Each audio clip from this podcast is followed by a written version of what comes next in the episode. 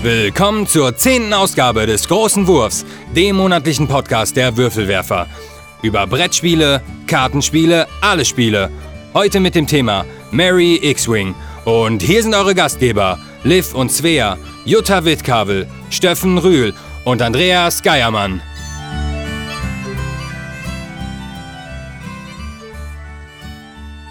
Herzlich willkommen bei den Würfelwerfern.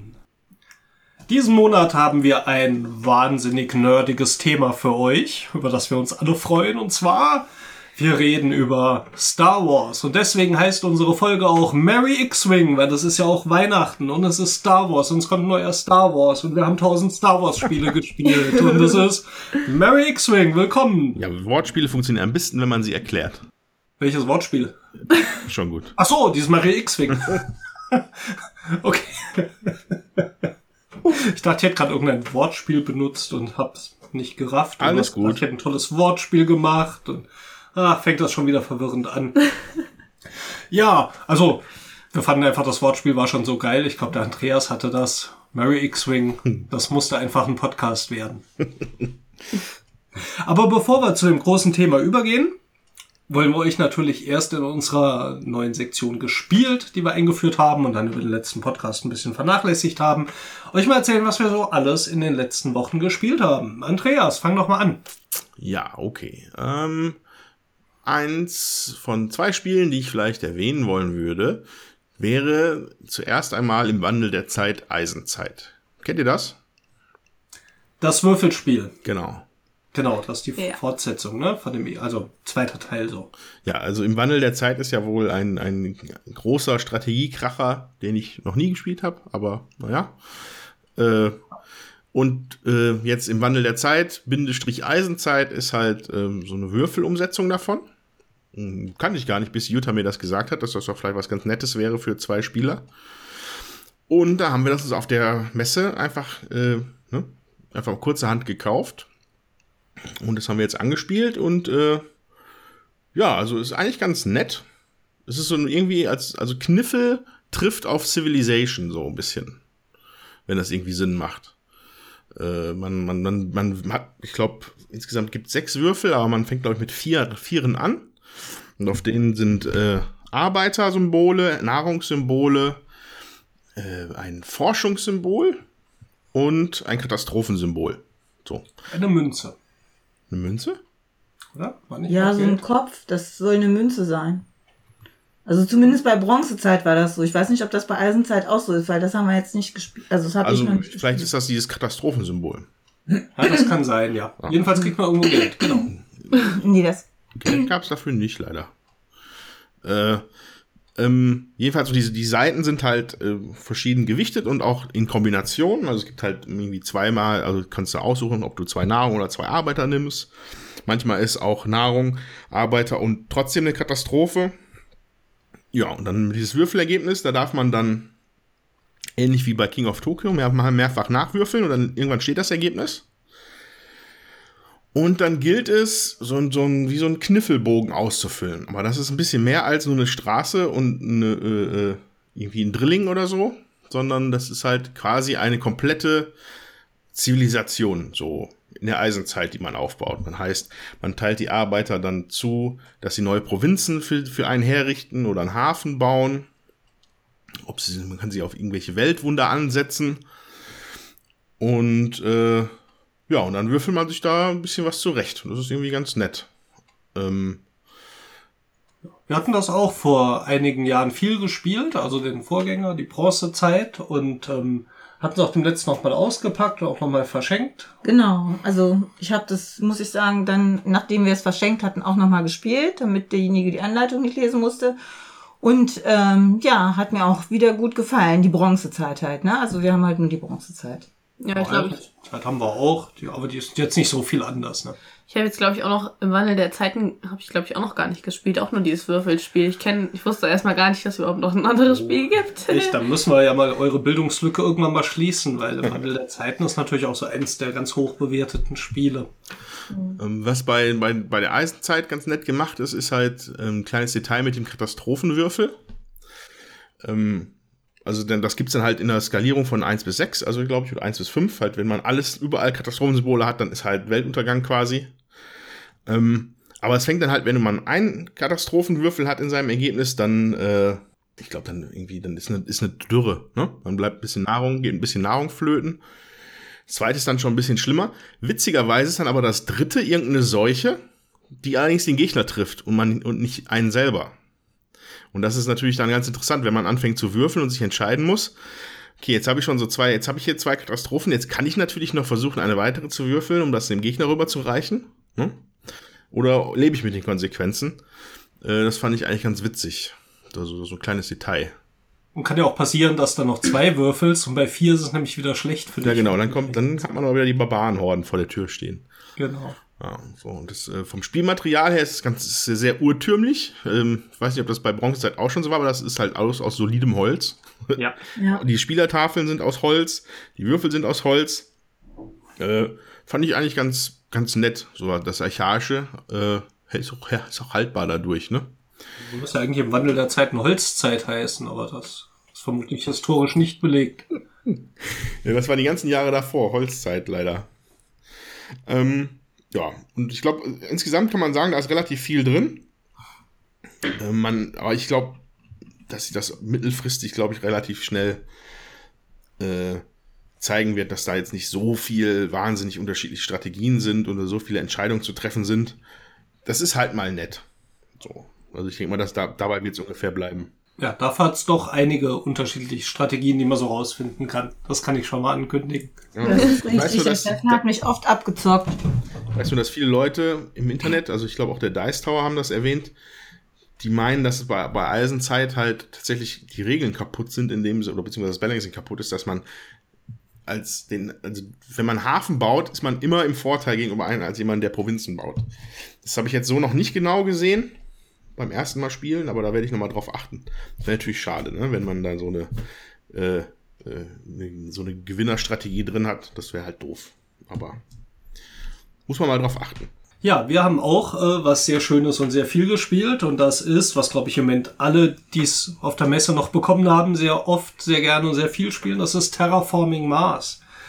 Und äh, ich würde gar nicht so sehr ins Detail gehen, weil ich glaube, für das Spiel werden wir uns irgendwann noch mal ein bisschen mehr Zeit nehmen, das ausführlich vorstellen. Ich finde es echt der Knaller. Ich war so ein bisschen skeptisch, weil es so super hype-mäßig rüberkam. Und ähm, als ich mir die Beschreibung so angeguckt habe, geht es eigentlich darum, dass man Karten ausspielt und dann verschiebt man Würfel auf Leisten. Und meine Güte, macht das Spaß. Ja, also ich finde es auch sehr abwechslungsreich. Es gibt äh, total unterschiedliche Strategien und ich muss sagen, ich habe es jetzt auch schon mal äh, zweimal alleine gespielt.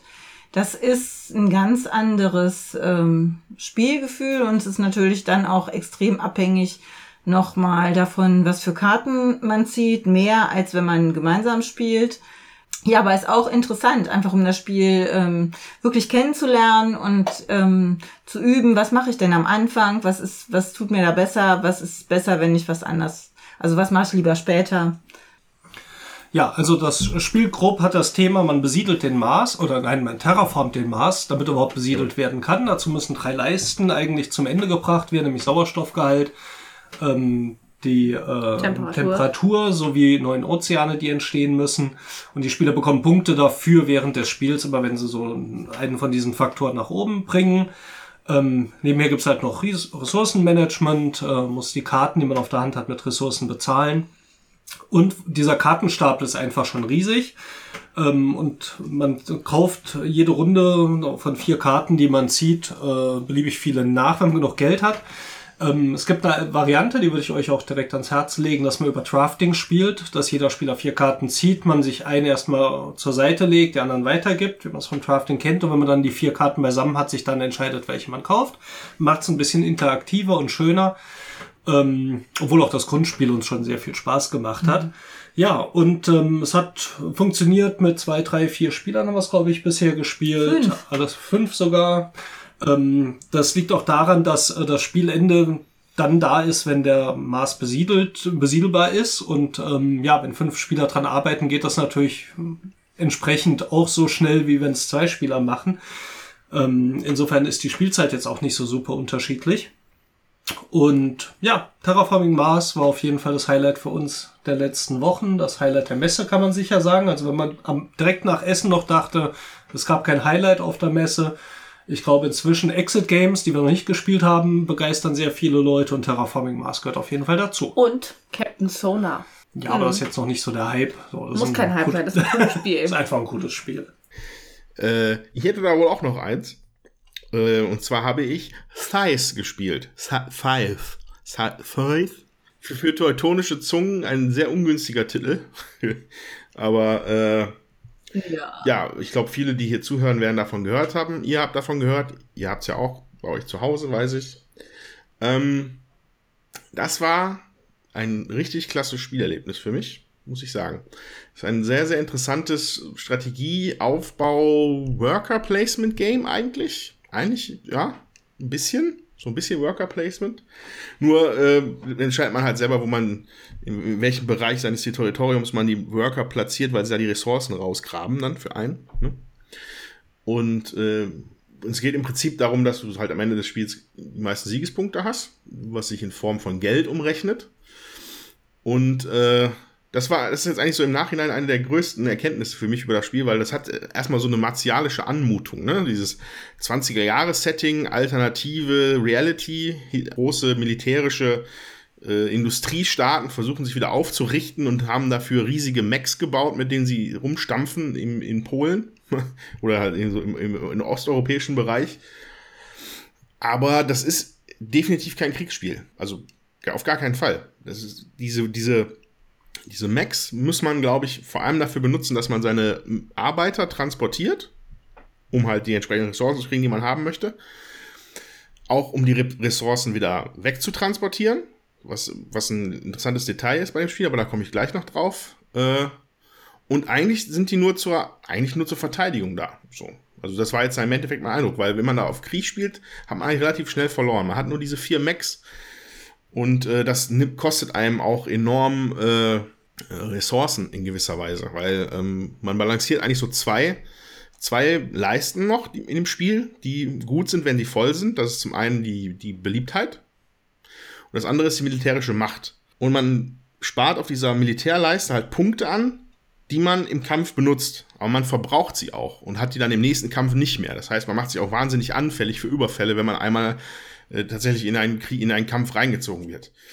Und äh, deswegen kein Kriegsspiel. Sieht so aus, ist aber keins. So. Vielleicht habt ihr es auch schon mal gesehen. Das ist also echt schön, finde ich, äh, gemalt, wie designt. Mhm. Generell. Gemalt, ja. Ja, auf jeden Fall, die Grafik ist echt richtig schön. Und es ist auch eine riesengroße Box. Vielleicht habt ihr auch auf der Messe gesehen, da waren so Nerds mit einer riesengroßen orangenen Morning-Tüte unterm Arm nämlich, weil entweder ist die Tüte, Tüte zu schlecht oder das Spiel ist zu schwer. Auf jeden Fall sind nacheinander immer die Henkel abgerissen. Genau. Äh, ja, das war ein bisschen unpraktisch, aber war schon lustig. Ja. ja, das sieht halt wirklich einfach wirklich fantastisch aus. Das war natürlich einer der großen äh, äh, Haken, mit dem sie Leute gekriegt haben bei Kickstarter. Ne? Das war äh, ein, ein Mann namens Jakub Rosalski hat die, hat die, hat, hat die Artworks für das Spiel gemacht. Und das, und äh, das ist halt ein polnischer Künstler, der sich da sehr von klassischen Gemälden hat inspirieren lassen, in die er also quasi so klassische ba Bauern, bäuerliche Szenen, La Landschaften, ähm, in die er dann aber halt immer wieder in den Hintergrund diese Mechs einge eingezeichnet hat. So, und das hat halt einen ganz tollen Stil, sieht irgendwie einfach fantastisch aus und das zieht sich durch alle, alle Teile des Spiels. Also es gibt Spielkarten, da sind solche Grafiken drauf, es gibt äh, so Questkarten, da ist es drauf, die Spielertafeln sehen so aus, also wie aus einem Guss, ganz, ganz toll. Also eine Augenweide, das Spiel. Ich habe letztens noch auf Facebook die, auf, auf der Facebook-Seite von Jakub Rosalski gibt es eine Galerie, ne, das nennt sich 1920s, so nennt sich diese, diese Art, die, die Kunstsammlung, sage ich mal. Und da kann man sich die ein bisschen angucken. Äh, ja, aber ich nehme an, dass die meisten Zuhörer das aber schon halt kennen. Ja, ich finde das äh, sehr beruhigend für mich, dass du sagst, das ist kein Kriegsspiel, weil ähm, wenn das so ja so Euro-mäßig ist und ähm, dann gefällt mir das ja meistens besser. Also es war ja bei äh, Blood Rage auch so, dass ich finde, äh, dass so die Konfrontation nicht so direkt ist, dass man halt plündert und ähm, nicht so draufhaut. Das hat mir auch gut gefallen, wenn man da so ein bisschen noch näher drumherum hat. Und ähm, das beruhigt mich jetzt dann doch zu hören. Dann habe ich auch mehr Lust, das zu spielen. Da sagte auch übrigens der, ich glaube, der Designer oder der Grafiker hat gesagt, dass das so martialisch rüberkommt, hat ihn auch so ein bisschen gewundert, weil man wird auf keinen der Bilder sehen, dass die Mechs schießen. Mhm, Ja, Das war also auch wirklich auch in den Artworks so bewusst so gemacht, dass die immer so im Hintergrund sind. Und das stimmt eigentlich auch. Trotzdem hat man natürlich die Assoziation, dass es dann äh, irgendeine kriegerische Sache ist. Und diesen Vergleich zu Blood Rage, den habe ich nun nicht zum ersten Mal gehört, nicht von der Spielmechanik her, aber von dieser Verbindung äh, und von, von der Qualität des Spiels. Ähm, kommt das bei dir ähnlich gut an? Äh, ja, interessanterweise hatte ich tatsächlich, ich glaube, als wir uns das letzte Mal gesehen haben, hatte ich, glaube ich, kurz gesagt, dass das für mich ein ähnlich tolles Spielerlebnis war, wie es das Blood Rage war, als ich das erste Mal gespielt habe. Äh, wo auch immer diese, vielleicht kommt es von den Miniaturen, dass ich dadurch diese Assoziation hatte. Ähm, ja, also ganz klar, das ist halt, ne, das ist mit den Artworks, das, das sticht eigentlich ins Auge. Und das, ne, die, die Mechs stehen im Hintergrund und passen auf. Und ich glaube, so muss man es dann auch spielen, weil sonst ist man da, kommt man nicht weit in dem Spiel. Ich würde vielleicht gerne nur, also da ich der Meinung bin, dass das tatsächlich einen eigenen großen Wurf verdient hätte, das Spiel. Ne? Hoffen wir mal, dass wir das vielleicht irgendwie nächstes Jahr machen oder so. Müssen wir mal drüber sprechen. Würde ich trotzdem an dieser Stelle trotzdem kurz gern eine von den Kernmechaniken noch kurz einmal erwähnen von dem Spiel. Und zwar hat jeder Spieler so eine Spielertafel. Ich weiß nicht, ob es Entwicklungstafel oder so heißt. Ähm, da sind, das sind vier Abschnitte drauf, die vier verschiedene Aktionen sind. Also, man, dass man zum Beispiel äh, sich bewegt, dass man Ressourcen abbaut, dass man Max baut oder dass man sich, glaube ich, ah, ich werfe es ein bisschen durcheinander, aber es sind halt vier verschiedene Aktionen. So. Und dann hat man, man hat so einen Nöpsi, den stellt man halt immer auf einen drauf, wenn man dran ist und macht dann diese Aktion. Äh, man kann die Aktion nicht zweimal machen, außer wenn man, außer man ist die, äh, die Fantasy-Sowjetunion, die da mitspielt, die können immer auf dem gleichen Feld stehen bleiben. Ähm, ansonsten muss man sich halt immer entscheiden, was man in der Runde macht. So, der, der Knackpunkt an diesen Tafeln ist, die sind relativ dick, also das dicker Pappe und die haben Aussparungen überall auf dem oben drauf. So kleine Einbuchtungen und äh, auf die verteilt man in der oberen Reihe so kleine Holzklötzchen und man deckt quasi ab, was da drunter ist. Und wenn man dann mit der Zeit anfängt, sich zu verbessern, dann nimmt man von der, vom oberen Teil seiner Spielertafel eins von diesen Klötzchen und tut es auf den unteren Bereich, wo, ein, wo nochmal eine andere Aktion drin ist. So, der, das, das Tolle daran ist, dadurch wird die obere Aktion wird verbessert. Zum Beispiel, dass man dann jetzt drei Einheiten bewegen kann, anstatt nur zwei. Ne? So, sowas in der Richtung. Aber gleichzeitig werden unten die Aktionen günstiger. Das heißt zum Beispiel, dass man für den Mac-Bau dann nur noch drei Eisenressourcen braucht, anstatt vier. So. Und dadurch hat man durch dieses, das ist quasi ein, also ein Win-Win-Upgrades. Und das habe ich so in noch keinem Spiel gesehen und fand ich richtig super. Mhm. Ähm, Sehr schön, also- ich bin sehr gespannt. Wir haben es ja noch nicht gespielt, aber die Packung lacht mich natürlich jetzt noch mal umso mehr an. Ja, es ist, also, man könnte da jetzt noch endlos drüber philosophieren. Also ich, das sollten wir dann vielleicht mal machen, wenn wir das alle gespielt haben. Ja. Am besten gegeneinander. Wir haben noch gespielt Not Alone. Das ist ein ähm, asynchrones Spiel, einer gegen mehrere. Ähm, einer ist äh, der Vertreter des Planeten, auf dem die anderen als äh, Astronauten sozusagen gestrandet sind. Und der eine ist sozusagen das Monster, das möchte gerne, dass die ganzen Astronauten Teil des Planeten bleiben und nicht einfach wieder weggehen. Und äh, ja, die Astronauten haben da was anderes vor und würden gerne den Planeten verlassen. Hat auch eine sehr schöne Mechanik. Ähm, und zwar sind ausliegend Karten da, das sind die Location des Planeten. Ähm, und man muss sich immer eben verdeckt entscheiden, äh, auf welche Location man geht. Und das Monster kann äh, eben auch sagen, wo es welche Aktion auf welcher Location macht und hofft, dass dort auch jemand ist. Und man kann neue Gebiete des Planeten erkunden und dann kommen eben auch neue Karten dazu. Da hat man nachher bis zu zehn Locations, was natürlich für das Monster ein bisschen schwieriger macht, jemanden zu treffen. Und man hat natürlich dann auch bessere Aktionen, die man dadurch bekommt. Das war einfach ein relativ kurzes, relativ spannendes, fand ich auch, äh, unterhaltsames Spielchen. Ich denke mal, war so eine Dreiviertelstunde Ja, kann man sicher spielen. ja. Und das Schöne war, ich war das Monster und musste nicht kooperativ spielen. Das hat mir gut gefallen.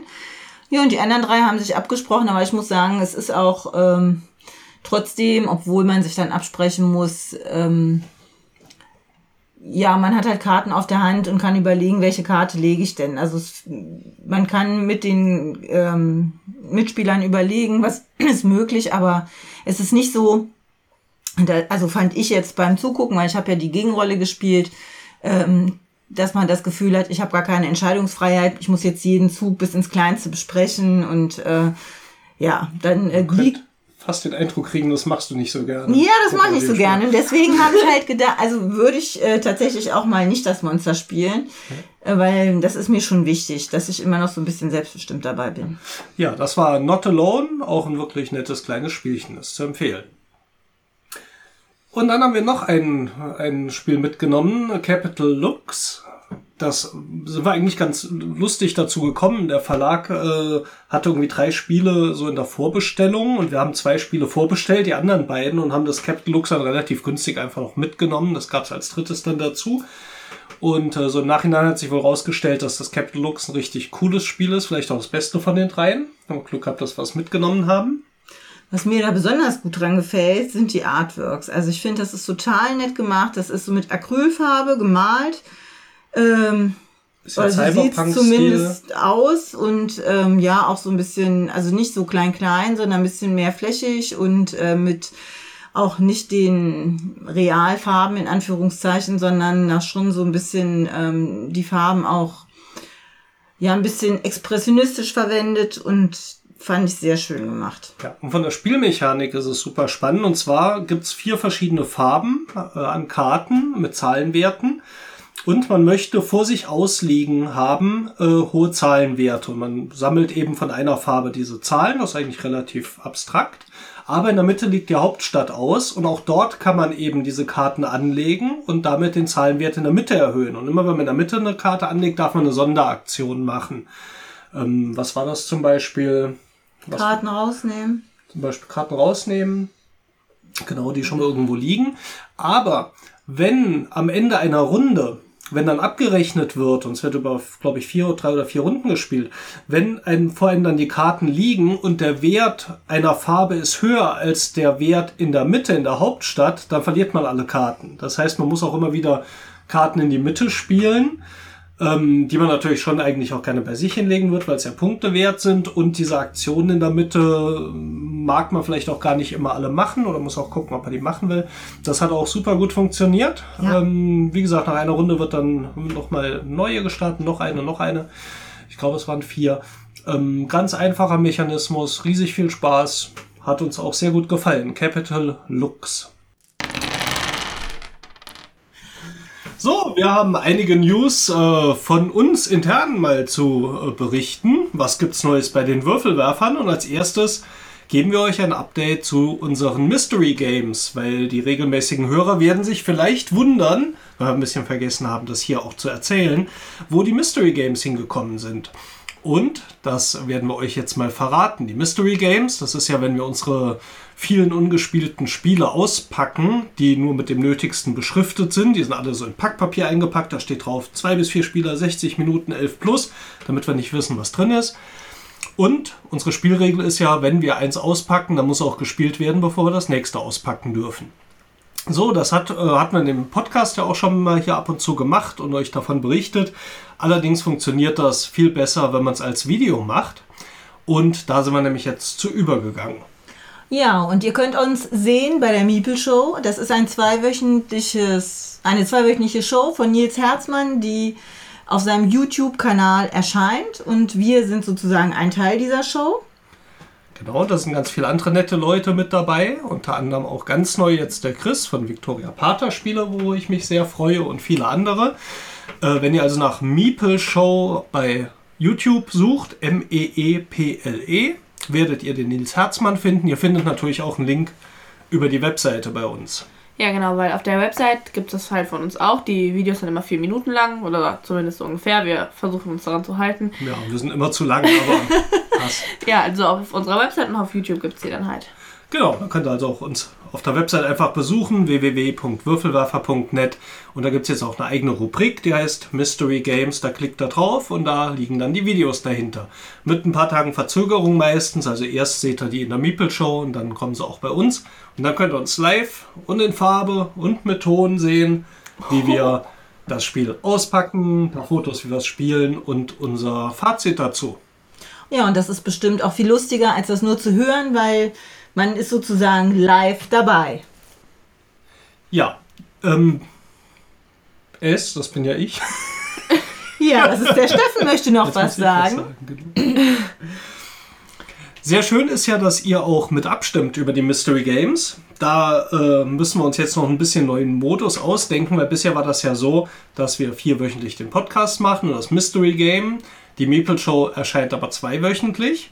Das heißt, vermutlich läuft immer eine Abstimmung auf der Website. Da werden wir jetzt demnächst die neueste online stellen. Und äh, wundert euch also nicht, wenn ihr abgestimmt habt und ihr seht, welches Spiel wir als nächstes auspacken, dass das in der Meeple schon manchmal noch ein anderes dazwischen sein kann. Euers, für das ihr abgestimmt habt, kommt aber auf jeden Fall noch, äh, weil das dann im Vier-Wochen-Rhythmus ist. Das heißt, die Abstimmung lassen wir im Vier-Wochen-Rhythmus weiterhin laufen auf der Website. Aber zwischendurch gibt es bei der Meeple Show auch nochmal ein extra Auspackspiel. Ja, das zu den Mystery Games. Und wir haben noch was Neues. Und zwar, ihr wisst ja, wir haben auch alle so ein bisschen ein Fable für digitale Spiele. Insbesondere natürlich auch unsere jüngste Lieblingstochter, die Svea. Aber auch die Liv zockt gerne auf dem Tablet. Ich zocke ja sowieso schon gerne beruflich. Und Jutta toppt vermutlich die Spielzeit von allen mit. Allerdings keine Brettspielumsetzung, sondern Candy Crush. Ich möchte nicht von Sucht sprechen, Doch. aber eine große Begeisterung. Du gar nicht mehr? Nein, es So. gibt so ein anderes Teil, wo du genau das gleiche machst, ne? Was aber anders heißt. Ja, das heißt ähm, Farm Heroes, glaube ich, ne? Ja, genug Schleichwerbung jetzt hier. Und äh, ja, wir haben ein neues Projekt. Das macht der neue Würfelwerfer Thomas mit mir zusammen. Das sind die Würfelwerfer Digital. Ähm, das ist ein äh, YouTube-Kanal. Ihr findet uns also auch unter dem Würfelwerfer-Kanal in einer eigenen Playlist. Ihr findet uns auch auf unserer Website www.würfelwerfer.net unter, eigene, unter einer eigenen Rubrik, nämlich die Würfelwerfer Digital. Und dort spielen wir jede Woche eine App, meistens eine Umsetzung eines Brettspiels für iOS und Android üblicherweise. Und wir haben inzwischen schon vier Videos online. Wir haben gespielt äh, Patchwork, was sehr schön umgesetzt ist. Das könnt ihr euch dort als Video angucken, als Let's Play, auch mit einem Fazit, wie es uns gefällt. Videos sind so maximal eine Stunde lang. Red 7 haben wir gespielt, die Zweispieler-Variante von Agricola, die Bauern und das liebe Vieh.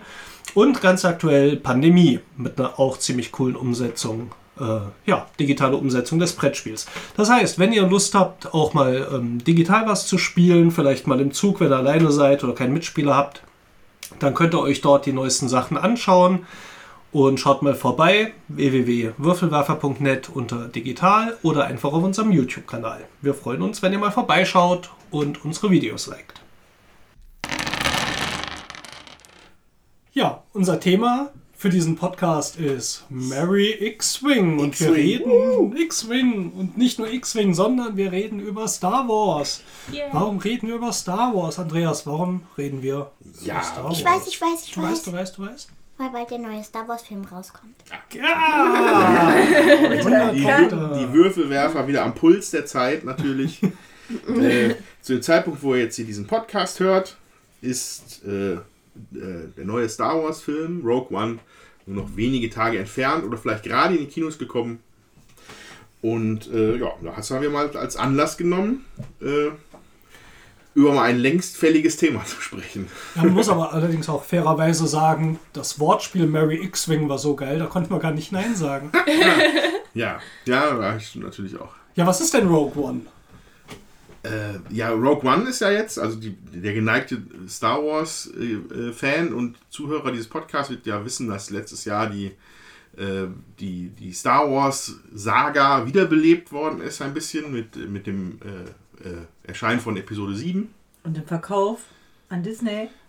Ja, das war, ja, das war, das war halt, ne? also klar, das war natürlich ursächlich dafür, weil halt George Lucas, glaube ich, lieber im Ruhestand war, als noch irgendwie einen coolen Star Wars Film zu machen. Boah, und für die 4 Milliarden kann man ja Kann man sich das, von was kann man das trennen, ruhig ja. machen. Jetzt hat der, der Todesstern auch so zwei Mickey Maus Ohren. Genau, die ganzen Witze von wegen Disney-Film. Ja. Darth Vader fängt an zu singen und so. Ja, aber alle, alle haben gespottet Ja. und, und geschimpft. Und was war Episode 7? Ist, Gar nicht mal so schlecht. ich würde fast sagen, dass der ziemlich großartig war. Ich würde sagen, er war gar nicht mal so schlecht. Aber das Ende, das Ende fand ich schade. Dann steht die da nur noch so und dann ist der Film Ja, vorbei. das ist das Konzept eines Cliffhangers. Das wirst du irgendwann verstehen. Nämlich nächstes Jahr, nächstes Jahr geht das nämlich weiter und dann geht es an der Stelle weiter. Aber dieses Jahr haben sie jetzt einen anderen Film gemacht, der eigentlich jetzt nicht mit Episode 7 vom letzten Jahr zusammengehört. Der das heißt, wir müssen noch ein Jahr warten, bis wir den Cliffhanger dann tatsächlich das Ende erfahren. Genau. Und, und Rogue One ist jetzt halt dann das erste der äh, Spin-offs, die Disney machen möchte mit Star Wars. Es gibt da auch irgendwie ein Zitat von einer, von einer Disney, von einer Disney-Verantwortlichen, die gesagt hat, zu irgendeinem Reporter hat sie gesagt, sie werden es nicht mehr erleben, dass sie in einem Jahr keinen Star Wars-Film hatten. Gute Frau! Ja, meine, wenn der Mann jetzt noch 30 Jahre lebt, ist es natürlich ein bisschen ein gruseliger Gedanke jetzt noch. Aber naja, wir sind ja erstmal positiv, ne? Bisher ist ja alles gut. Und genau, aber Teil dieser Initiative sind halt Spin-offs. Da wird irgendwann bald ein Han Solo-Film kommen, ich glaube in zwei, drei Jahren. Ein, über den jungen Han Solo. Dann einen, den anderen Spin-off, gibt es noch einen zweiten geplant? Ne, es gibt glaube ich noch keinen geplanten Spin-off, aber ich glaube mal sowas wie Boba Fett oder so wird sich bestimmt noch mal anbieten. Und Rogue One ist jetzt ein Spin-off über die Zeit zwischen Episode 4 und 5. 4 und 5? Nein, Nein, 3 und nein. 4. Zwischen 3 und 4, Genau, Genau. Der, der, wie der, der der erste Diebstahl. Todesstern gebaut wird. der Diebstahl der Pläne, wo eigentlich Episode 4 ja mit anfängt. Das wär, du hast letztes Jahr dann deine, wie soll man das sagen, deine, Star Wars. Ja, deine eins- Bildung, deine Ja. Bildung bekommen. Bildung war das Wort. Zeremonie. Wir haben nämlich mit den Kindern dann erstmal die Star Wars Filme geguckt, in Vorbereitung auf Episode 7. Sehr, welcher hat dir denn am besten gefallen bisher? Teil 6 mit den Teddybären. Oh. Der ist auch süß. Mir gefällt der auch. In welcher. Reihenfolge habt ihr den geguckt? In der, in der In der? Originalen, das heißt 4, 5 und 6 und dann 1, 2 und 3 und dann haben wir den 7er Aber es geguckt. gibt doch mittlerweile die, die offiziell beste.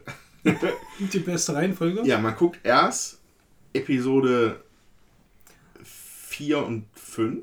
Ja. Danach lässt man Episode 1 weg, komplett. Episode 2 und 3 als Flashbacks nach dem äh, Reveal, weil Darth Vader ist, um dann am Ende Episode 6 zu gucken. Okay. Gut. Kann ich auch noch nicht. Episode 1 Es einfach ganz weglassen, ist auch nicht so verkehrt. Äh, Ne? Misa Bombastic General. Ich muss ehrlich sagen, wir haben Episode 1 letztes Jahr mit den Kindern nochmal geschaut und dann fand ich ihn besser, als ich ihn in Erinnerung hatte. Gut, ich hatte ihn auch echt schlecht in Erinnerung und das war jetzt nicht schwer zu toppen, aber ich fand ihn dann durchaus, konnte man sich angucken. Ich glaube, die Svea mochte Episode 2 nicht. Da Nein. waren so viel schöne Liebesszenen dabei. So viel stehen und reden und stehen und reden und gehen und reden. Ja. Egal. Und wenn geknutscht wird, wird ausgeblendet. Also bei unseren Kindern ist das ja dann noch eher so gewesen, wenn Luke Skywalker die Hand abgeschlagen wird, guckt man nicht weg. Aber wenn die sich küssen, ist das widerlich. Ja, Das ist das Alter. Das ja ist ich, das ich bin kein Fan der Prequels. Äh, also gar nicht. Nee, Aber ich werde das jetzt nicht großartig ausbreiten. ja, äh, das hat- das haben alles gesagt. Ja, genau. Das hat alles Red Letter Media alles schon im Detail aufgeklärt. Mhm. Man kann doch mal gucken bei äh, YouTube. Red Letter Media äh, ist allerdings nicht ganz jugendfrei. Dann Aber- äh, streichen wir das Ja. Piep. Nachträgliches Piep. Ja. Ja, aber ihr geht mit ins Kino in Rogue One. Klar. Ja. Was erwartest du von mir? Hallo? Ja, bei dir hatte ich jetzt wenig Zweifel, aber ich hab's dir Ähm, brr, wir müssten davor noch in einen anderen. Welchen willst du denn vorher gucken? Äh, ein von Disney, den Weihnachtsfilm. Okay. Und Sing, aber der kommt, glaube ich, erst nächstes Jahr. Ja, aber der Weihnachtsfilm kommt nach Rogue One. Ja, Wir gucken erst Rogue One. Wir sind ja jetzt auch ein Star Wars Podcast. Wir, wir tun jetzt so und ich will Rogue One sehen. Ich bin da guter Dinge. Ich glaube, der wird. Also mir hat der, der Episode 7 tatsächlich nicht so super gefallen, war trotzdem versöhnlich, weil ich glaube, wenn sie darauf aufbauen, werden die anderen Filme deutlich besser. Und ähm, ich freue mich total drauf. Es ist einfach wieder Ja. ein Star Wars, auf den man sich freuen kann. Das äh, finde ich schon ganz cool. Ja, Star Wars hatte bei mir angefangen. Eigentlich, ach, jetzt komme ich wieder mit der traurigen Kindheit. Oh. Es war in der Hohe Wacht Grundschule. Ja, traurige Geigenmusik von Andreas gesungen. Und alle haben gespielt und jeder wollte in der Pause Luke Skywalker sein und alle haben den Film gesehen, nur wer nicht? Wer hat ihn nicht gesehen? Du. Ich. Ich habe ihn nicht gesehen. Oh, du bist mir Das so habe ich, aber- leid. hab ich aber versucht gut zu überspielen. Ich konnte ja nicht zugeben, dass ich ihn nicht gesehen habe. Ich weiß auch nicht, ob die anderen ihn alle gesehen haben. Vielleicht waren das nur die besseren Schauspieler beim Überspielen.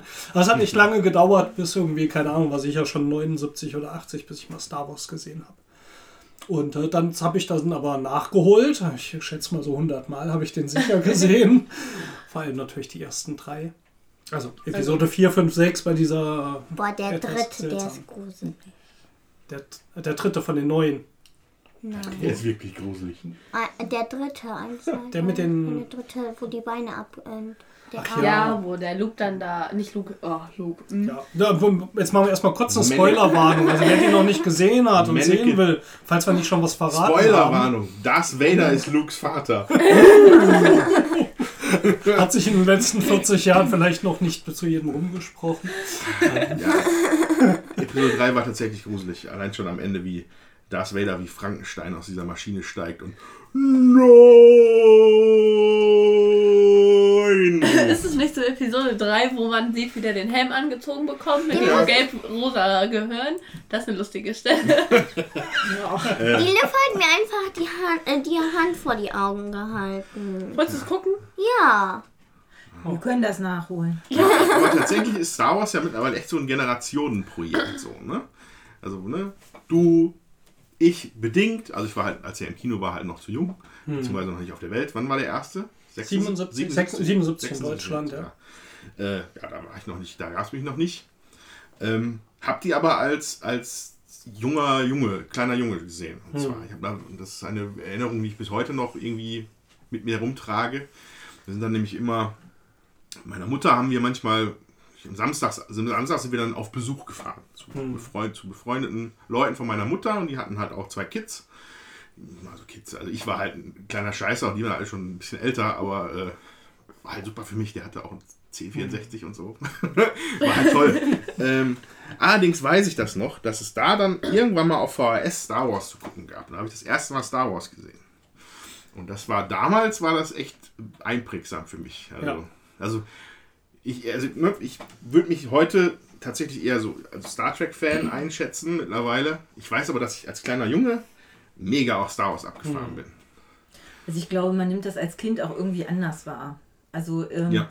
man erlebt das irgendwie viel realer und ähm, das ist nicht so, ähm, also man sieht noch nicht die ganze Technik dahinter, als wenn man jetzt irgendwie erwachsen im Kino sitzt, ja. Also jetzt beim letzten, äh, wenn du dann schon überlegst, naja, das ist computeranimiert und dies ist computeranimiert und das haben sie so gemacht und das haben sie so gemacht, das machst du als Kind nicht, ja, sondern du guckst das und das bist da irgendwie viel näher dran. Das ist mir mit den äh, Star Trek-Folgen auch so gegangen, weil Star Wars habe ich dann erst durch den Steffen kennengelernt. Ähm, Echt? Ja, echt. Der Papa hat mir auch noch was gezeigt, tatsächlich. Wenn es halt nur Star Wars war und So habe ich das nicht gemeint. Auf jeden Fall ähm, geht dann irgendwie auch viel tiefer als, als ähm, Ja, Das erklärt auch, warum halt, also ich finde die Prequels halt wirklich fürchterlich, aber es, es gibt halt so wie euch, wie Kids, die damit halt auch die das als erstes kennengelernt haben, glaube ich. Ja. Und wenn man das als nüchtern betrachtet, äh, kann man das schon verstehen, dass es auch Leute gibt, die dann diese Filme super finden. So, ne? Also es ist halt so ein Generationending. Und jetzt sind ja schon eigentlich schon wieder nochmal komplett neue Leute. Ne? Wie Episode 1 war, glaube ich, 2000, 2001. Jetzt haben wir 2016. Also schon ganz andere Leute, die jetzt mit Episode 7 anfangen vielleicht. Und äh, Aber wenn man zum Beispiel Episode 4, den allerersten Star Wars, anguckt, auch heute diese, diese Raumschlacht am Ende, ich finde, die kann man sich heute immer noch echt gut angucken. Also die ist immer noch spannend, die ist cool gemacht, äh, die hat einen tollen Spannungsbogen. Und ähm, ansonsten die Geschichte ist natürlich, ähm, so vom Storytelling drauf guckt, die Hero's Journey eins zu eins mal wieder umgesetzt. Ähm, mit allen Elementen, die dazugehören. Das heißt, das ist so eine Art Blaupause vom Geschichten erzählen. Ich glaube, vielleicht haben wir es schon bei einem anderen Podcast erwähnt. Ähm, der auch in vielen Disney-Filmen einfach benutzt wird und ähm, einfach der Menschheit auch so zu eigen ist, sage ich mal. Es ist ja keine Struktur, die sich jemand ausgedacht hat, sondern die hat man durch Untersuchungen von Geschichten der Menschheit einfach so festgestellt und da orientiert sich auch Star Wars halt eng dran. Und äh, das funktioniert einfach, man fühlt sich dadurch gleich heimisch, das macht Sinn, man identifiziert sich mit den Charakteren Aber- und das funktioniert nach wie vor, auch nach so vielen Jahren. Äh, Nochmal zu diesem, dass die Kinder das real wahrnehmen. Ne? Das hast mir mal erzählt, irgendwie, als du so ein Spiel gespielt hast, als ich so klein war. Da hat irgendwie einer gesagt, ja, du Angsthase, du musst es machen, du bist zum Fernseher gelaufen oder so. Mein Papa ist kein Angsthase. Ja, ein bisschen anders. Ich hatte Skyrim gespielt und äh, da war ein Dialog. Ja. Und äh, die Liv saß neben mir, hat zugeschaut. Also Skyrim ist ein Videospiel. Und ähm, da sagte der in dem, ja auch schon In dem Dialog. Skyrim. ja, da sagte der in dem Dialog, äh, wenn du Angst hast, dann renn doch heim äh, zu deiner Mama. Und da sagte die Liv wie aus der Pistole geschossen, erstens habe ich keine Angst und zweitens ist Mama einkaufen.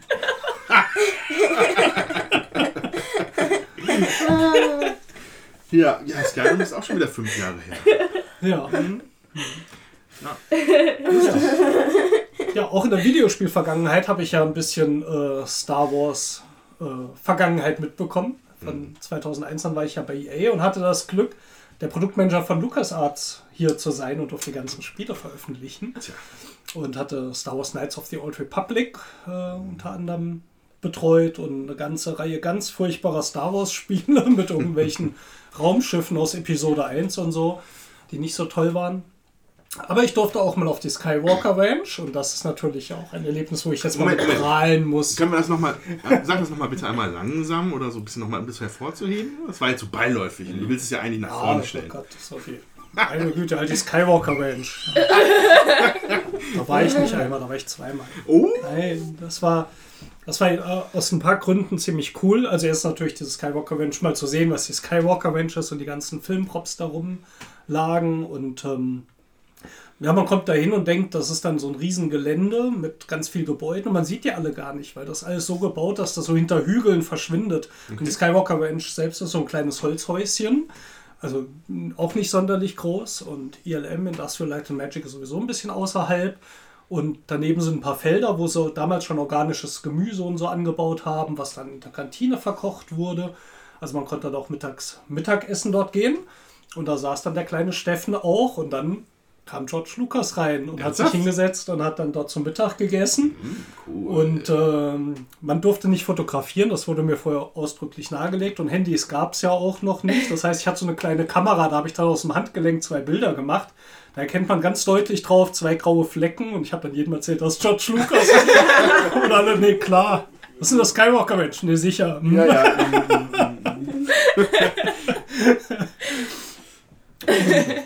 Ja, aber die Zeit auch mit LucasArts zu arbeiten, abgesehen davon, dass die Videospiele damals echt schon nicht mehr so toll waren, war schon wirklich Aber witzig. extrem gute Spiele von LucasArts. Ja. Also, weiß ich nicht. Also, wir werden jetzt auch wieder ein bisschen hier ins Digitale abdriften, aber das machen wir ja vielleicht mal auch ganz gerne. Wir sind ja jetzt auch die Würfelwerfer, die Würfel, Würfelwerfer digital, Digital, ja, genau. hier bei YouTube und so. Ähm, X-Wing und TIE Fighter waren damals halt meine absoluten Lieblingsspiele. Es gab nichts Besseres für mich. Also, die, also X-Wing nicht im Sinne des äh, Tabletops, ne? Was, da kommen wir später zu. Damals ist einfach nur das PC-Spiel. Ah, das war so toll. Und äh, ja, Kannst du beim Andreas mit angeben gehen. Knights of the Old Republic war fantastisch. ja, aber da war ich ja schon groß. Da warst du, achso, ja. Da war ich schon groß. Nein, so ist tatsächlich sehr gut. Äh, aber damals zum Beispiel auch, kann ich mich auch noch deutlich daran erinnern, äh, als damals Dark Forces rausgekommen ist. Hm. Also damals ja hoch umstritten auch. Ne? Das war nach, nachdem Doom rausgekommen ist, war es halt dann der erste äh, First-Person-Shooter bei im Star Wars-Universum. Und das, war- fand ich natürlich super damals. Jedi Knight, Jedi Academy und so. ja, Na ja gut, aber ich glaube, alles tolle Sache. gehen wir Wirklich. wieder ein bisschen zurück Ja. zu den analogen Spielen, über die wir dann gleich auch sicher noch sprechen werden. Ja.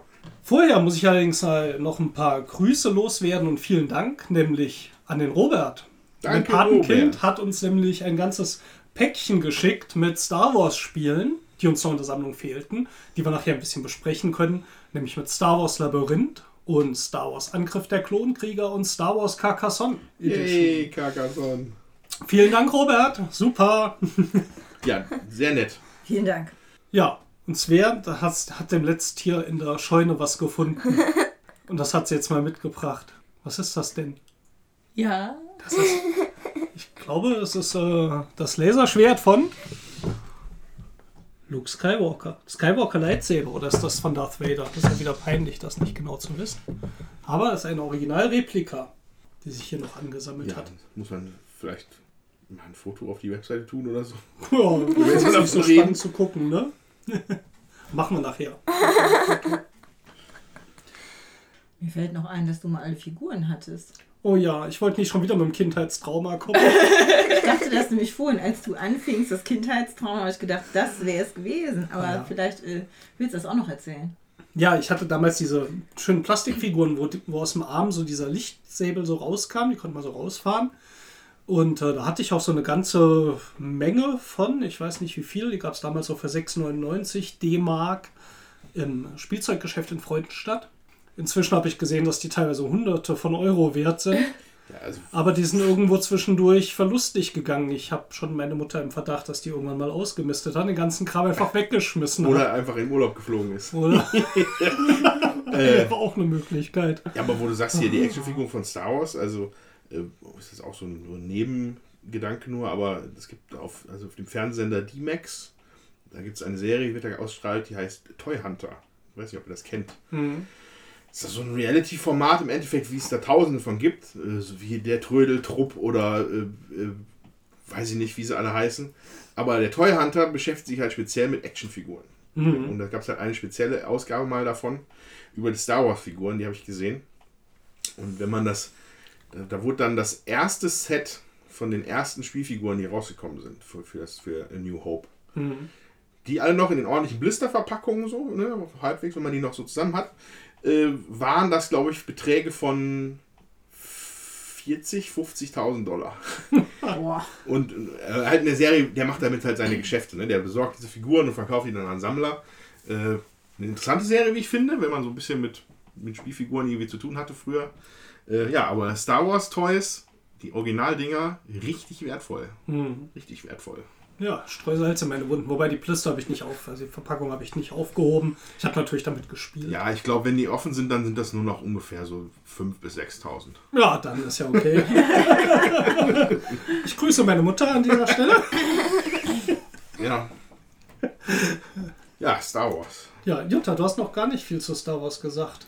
Ja, ich, wie gesagt, konnte ja auch, kann auch gar nicht so viel sagen, weil ich habe das ja erst durch dich kennengelernt. Da war ich schon, weiß ich nicht, Mitte 20 oder was. Und ähm, ja, das ist für mich, ich gucke das halt mit, das ist okay. Ähm, Ist okay. ja, aber ich finde es jetzt nicht, also ich fahre da nicht so voll auf den Hype ab, ja. Ich finde, es ist, es sind nette Filme äh, zu schauen. Mir haben der Episode 4, 5 und 6 auch deutlich besser gefallen als 1, 2 und 3. Ich bin da auch nicht so äh, erpicht aufs, ähm, aufs Spielen, sag ich jetzt mal so. Ich finde ja manchmal diese Merchandising-Sachen ist halt immer grenzwertig, muss man ausprobieren, aber so mit Spiel, kleinen Was ist da grenzwertig? Dass man die wegwirft, ungefragt. Nein, äh, ich meine, wenn dann irgendein Spiel nochmal produziert wird mit einer Star Wars Lizenz, Ach wie so. zum Beispiel Wir äh, gucken das dich an, Labyrinth oder sowas, äh, muss man dann halt einfach mal ausprobieren. Vielleicht ist es trotzdem nett, Hm. weiß ich noch nicht. Und ähm, ja, und von den anderen Sachen habe ich bis auf äh, Rebellion hatten wir heute oder gestern Abend mal ausgepackt, noch nicht so viel gespielt. Von daher kann ich jetzt gar nicht so viel sagen. Ja, also ne, ist leider noch zu erwähnen, das ist halt neben den Lizenzdingern, ne, also ich meine, Star Wars Labyrinth wird halt Labyrinth sein mit einem Vader drauf, äh, aber es gibt halt mittlerweile halt auch, in den letzten Jahren sind halt einige sehr, sehr, meiner Meinung nach, fantastische äh, Systeme rausgekommen, wie äh, Star Wars Armada, Star Wars X-Wing, äh, Star Wars Rebellion, ja, Rebellion, wobei Rebellion ja einfach ein abgeschlossenes Spiel ist. So, ne? Imperial Assault. Imperial Assault ist aber auch ein System. Äh, also für, für Star Wars-Fans und Brettspiel-Fans ist das momentan natürlich ein goldenes, goldene Zeiten, sag Mhm. ich mal. Und ich, über die meisten Spiele werden wir jetzt gleich noch ein bisschen sprechen. Und ich würde jetzt auch gerne anfangen mit der Svea. die kann uns mal ein bisschen was über Star Wars Labyrinth erzählen. Das hast du gespielt. Ja, also das ist eigentlich wie ganz normales Labyrinth. Äh, da sind halt Karten, wo die Star Wars Figuren drauf sind und dann halt auch auf dem Plättchen wie normal Labyrinth. Aber es gibt auch ein Star Wars. Also ich möchte noch mal sagen, dass es äh, sich um das Spiel Das verrückte Labyrinth handelt. Nicht nur Labyrinth, damit auch klar ist, wovon wir sprechen. Ja.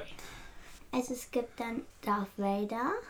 Den gibt es nochmal so als Figur. Ne? Jeder Ja. Spieler hat so ein Raumschiff, mit dem er zieht, an, wo man sonst, ich weiß gar nicht, was beim verrückten Labyrinth sonst war. normale Aber es gibt eine Pöppel. zusätzliche Figur, das ist Darth Vader. Und was macht der?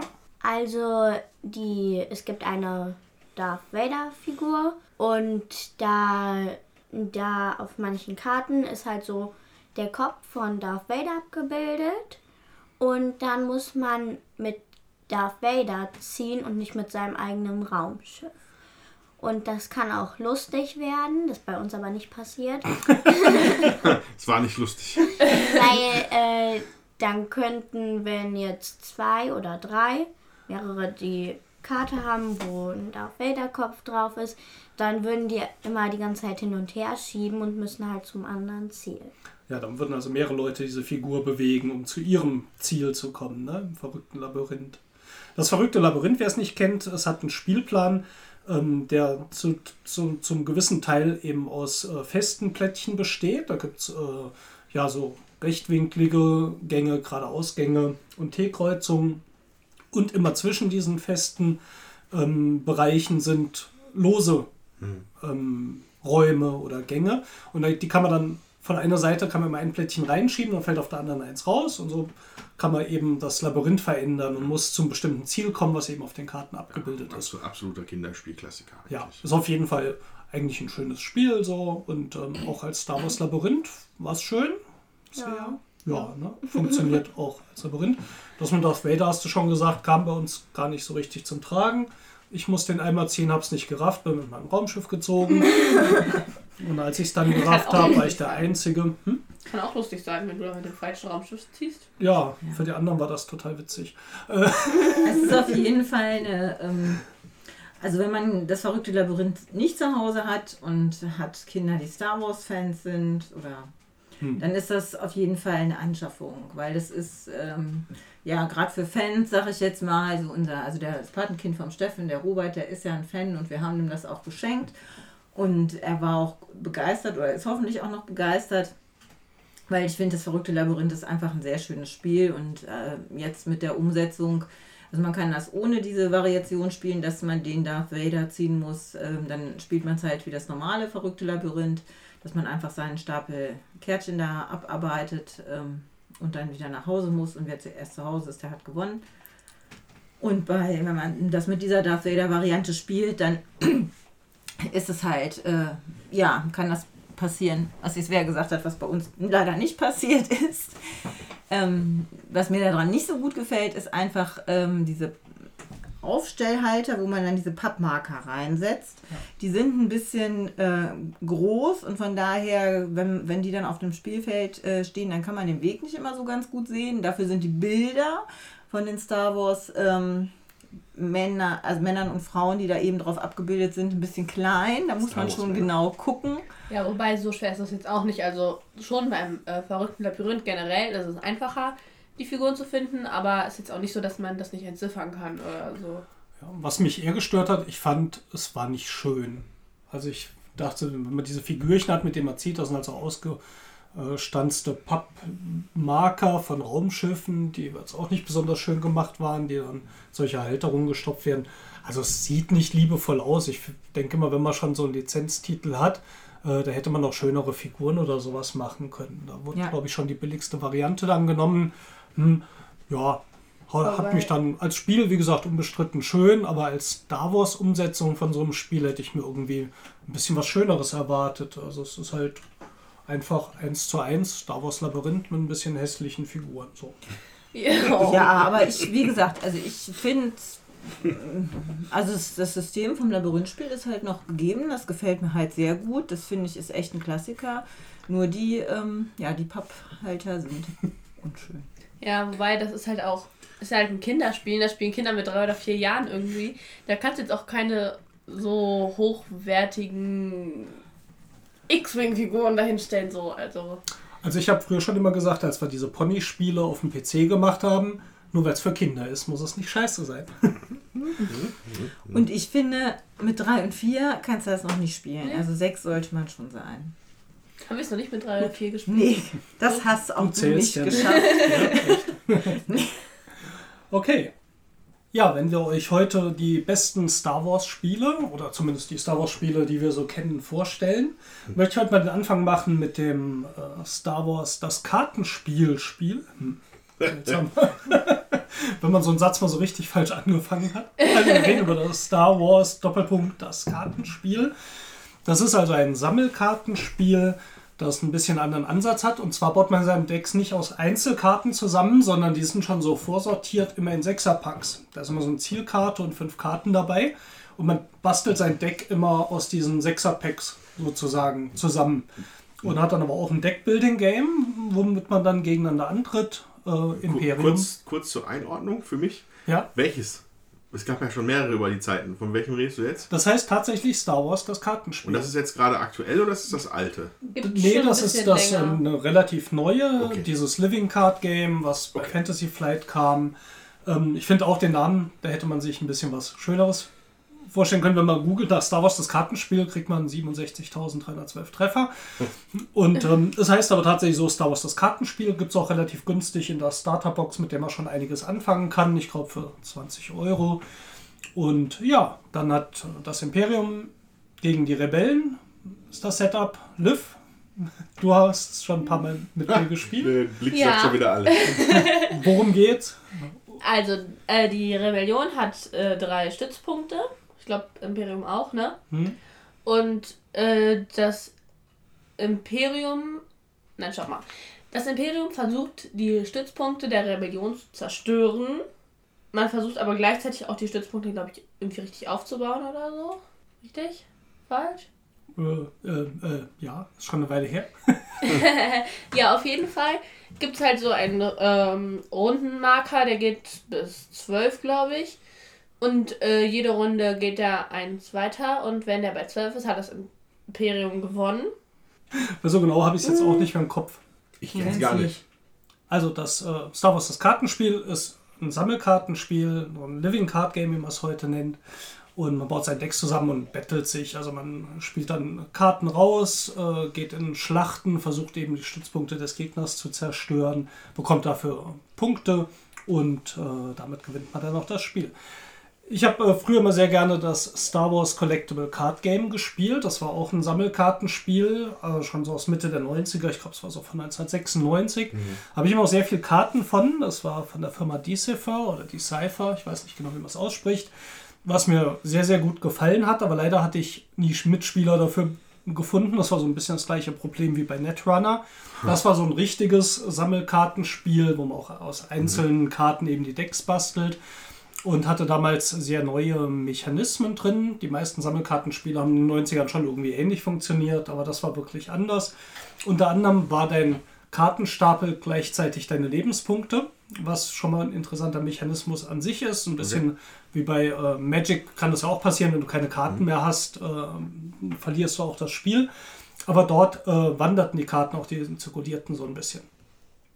Und äh, was mir damals sehr gut gefiel bei dem Star Wars CCG oder TCG, The Trading Card Game hieß, glaube ich, auf Englisch, die hatten super liebevoll gemachte Karten. Also es gab dann zum Beispiel in irgendeiner Erweiterung diese Jedi-Ausbildung, die man machen konnte, muss diese Jedi-Tests machen, um dann überhaupt einen Jedi zu haben. Und da gab es auch diesen Handstand, äh, den Luke Skywalker machte, diesen Kopfstand. Äh, da war die ganze Karte zum Beispiel rumgedreht, also da war der Text Okay. upside down, äh, also auf dem Kopf. Und die hatten einfach äh, super viel so kleine, liebevoll gemachten Details da drin. Das Spiel ist bei Boardgame Geek gar nicht so besonders gut bewertet, so bei einer 6, Ungrad. Ähm, mir hat es trotzdem immer sehr, sehr viel Spaß gemacht, weil es, wie gesagt, sehr anders funktioniert hatte. Man musste oft auch Karten opfern, um Schaden abzuwenden, den man eigentlich sonst vom Kartendeck äh, genommen hat. Und ja, diese ganzen Geschichten, die im Star Wars-Universum passiert sind, die waren eigentlich irgendwo auch spielmechanisch damit abgebildet. Ob es jetzt dann das Gefangennehmen von Leuten war oder die Jedi-Ausbildung. Ja, witzigerweise habe ich ja festgestellt, als wir vor der Sendung, Sendung, vor der Aufnahme miteinander gesprochen haben, dass ich tatsächlich ein Starter-Set von diesem Spiel noch habe. Das ist mir dann eingefallen. Ich weiß noch, in welchem Schrank ich es habe. Ich habe es halt einfach seit zehn Jahren nicht mehr da rausgeholt. Äh, ähm, ich würde das gerne mal spielen, so, ne? ja, können wir mal machen. Was aber noch, au was aber noch auffällig war, finde ich, dass das mit Fotos aus den Filmen noch ja. gestaltet sind, die Karten. Ne? Mhm. Vieles verlegt, verlegt sich halt auf gezeichnete Sachen.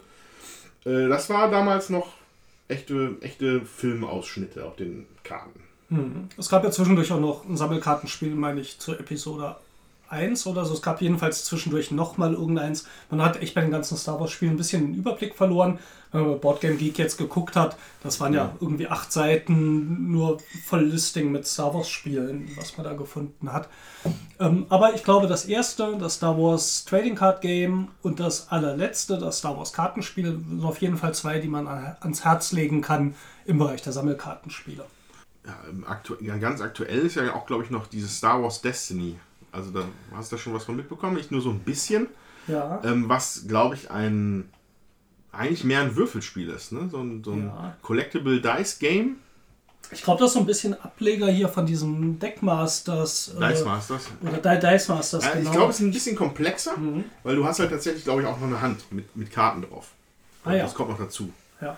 Ähm, das sind, glaube ich, eigene einzelne Charaktere, die man genau. hat. Ne? Während und die duellieren sich dann halt auch, aber die sind halt ein bisschen ausstaffiert. Ich glaube, in dem Start, es gibt zwei Starter. Mhm. Ähm, tatsächlich eines der wenigen Produkte, die jetzt bisher für mit Episode 7 Lizenz rausgekommen sind. Also das ist halt mit Kylo Ren und äh, der äh, Ray. Das mhm. sind die beiden Charaktere, die man in den Startern hat. Und dann gibt es halt so relativ große klobige, klotzige Würfel sind dann dabei, aber ich glaube, mhm. die sehen aus, als ob man die gut würfeln könnte. Und bei Würfeln, da wäre ich ja mal schwach eigentlich. also ich, auf der Spielemesse wollte ich eigentlich geguckt haben nach Destiny, habe es aber nirgendwo gefunden. Ähm, ja, aber da duelliert man sich dann. Ne? Und die, die, haben, die Charaktere haben Fähigkeiten und dann die werden aktiviert durch die Würfelwerfwürfe, glaube ich. Und man spielt halt auch noch zusätzliche Unterstützungstruppen dann dazu. Mhm. Äh, ich glaube, das nimmt gerade ein bisschen Fahrt auf. Das ist halt brandneu von Fantasy Flight. Ja. Und ja. Äh, da wollte ich mich mal noch ein bisschen mehr informieren. Weil das klingt spannend. Ihr Hörer da draußen, habt ihr schon gespielt? Schreibt mal, wie es ist. Rentiert ja. sich's? Ja. Ich glaube, ich habe ja noch keine Weihnachtswünsche geäußert. Das ist richtig. Also wenn du das schon wünschst, muss ich mir nicht mehr wünschen. da wird schon strategisch gewünscht hier. Hatte Ray eigentlich einen Nachnamen in Episode 7? Ich hätte nicht mal mit den Vornamen gewusst. Oh, meint man jetzt? Spoiler! Ja, wer weiß, ist ja noch nicht raus. Keine Ahnung. Ja, Kylo Ren, aber sie ist, glaube ich, nur Ray, ne? Ach, egal. Hm. Die war doch bei irgendeinem, so äh, war die nicht irgendwie bei irgendeinem so Typ, der eigentlich gar nicht ihr Vater ist oder so, irgendwie aufgenommen oder so? Die war halt einfach in der Wüste und da war niemand. Stimmt. Viel Sie ist vom Himmel gefallen auf Tatooine. Das ist gar nicht richtig. Wenn ihr den Film verfolgt hättet, ordentlich, hättet ihr mitbekommen, dass auf Tatooine sie war mit ihrem Papa und äh, dann ein Überfall kam. Wenn du mal richtig aufgepasst hättest, dann wüsstest du, dass das Jakku ist und nicht Tatooine. okay. auf jeden Fall ist egal gewesen. Sie ist auf jeden Fall äh, abtransportiert worden oder verschleppt worden. Auf jeden, Fall. auf jeden Fall können wir eins festhalten, wir haben alle nicht richtig aufgepasst, ja? Doch. Das ist neu. Außer Jutta. Ich, ich weiß es wirklich nicht mehr. Ich habe nicht so gut aufgepasst. Ich war die ganze Zeit bei dem Film damit beschäftigt, dran zu denken, an welche Szene hat mich jetzt diese Szene erinnert aus den Originalfilmen. So, wir schweifen ab. Wir, wir schwafeln ab. Okay, hey, Star Wars. Trivial Pursuit. Ja, genau, wenn du schon so gut aufpasst, dann ist das doch bestimmt genau dein Spiel. Also es ist schon ewig her, dass wir das gespielt haben. Ich schätze mal so 20 Jahre, keine Ahnung. Wir äh, waren in Saarbrücken und hatten einen Freund, Harry, herzliche Grüße, der äh, diese Filme nie, noch nie im Leben gesehen hatte und wir haben trotzdem mit ihm Star Wars Trivial Pursuit gespielt. Warum überhaupt, weiß ich gar nicht mehr. Ich weiß auch gar nicht, äh, wer dieses Spiel hatte. Auf jeden Fall hat er zumindest mal was von Han Solo und Luke Skywalker gehört.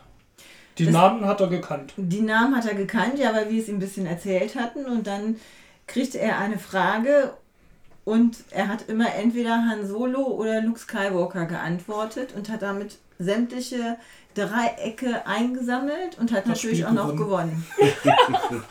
Und wir, oder ich zumindest als Star Wars Nerd, saß da und dachte, das kann nicht wahr sein. Der kriegt immer diese Fragen und er sagte immer, Han Solo, ist doch richtig. Oder Luke Skywalker, richtig. Manchmal war auch Han Solo, da habe ich gesagt, nee, der andere, Luke Skywalker, ja, aber das zählt jetzt nicht. So. Ja, er hat gewonnen.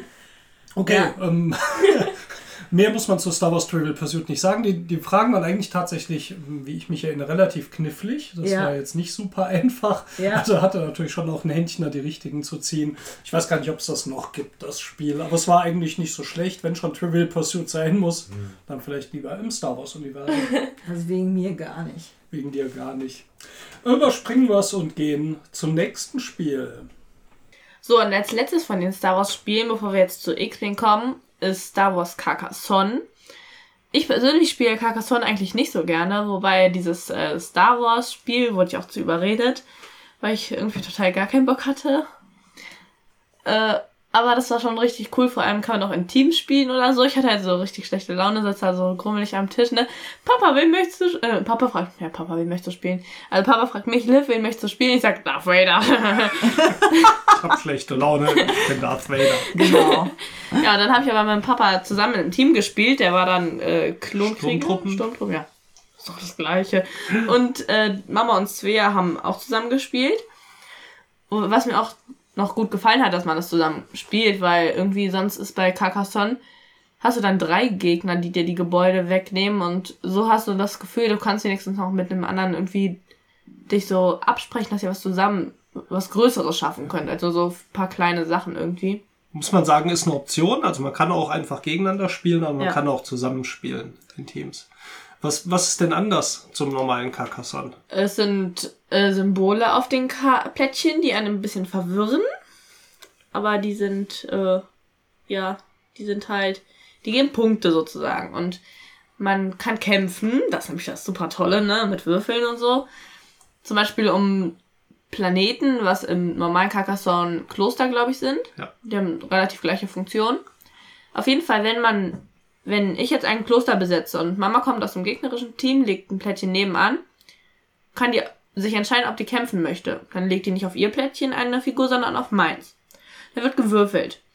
Der mit der höheren Zahl, der gewinnt. Mhm. Zählt aber nicht jeder Würfel zusammen, sondern der zählt immer einzeln.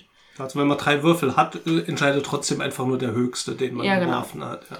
Ja, man kriegt drei Würfel, indem man einmal ein großes, man hat kleine Miepel und einen großen. Und wenn man den großen Miepel aufs Plättchen setzt, dann sind das schon mal zwei Würfel. Und wenn man dann noch äh, das Zeichen seiner Mannschaft sozusagen auf dem Plättchen äh, stehen hat, dann kriegt man noch einen Zusatzwürfel. Also kann man maximal drei haben und Minimum hat man halt einen. Ja, also obwohl's- ein kleines Männchen ist dann ein Würfel wert, zwei- ein großes zwei Würfel und ein Symbol. Symbol von seiner äh, Mannschaft. Äh, Mannschaft, genau, ist dann auch noch ein Würfel wert.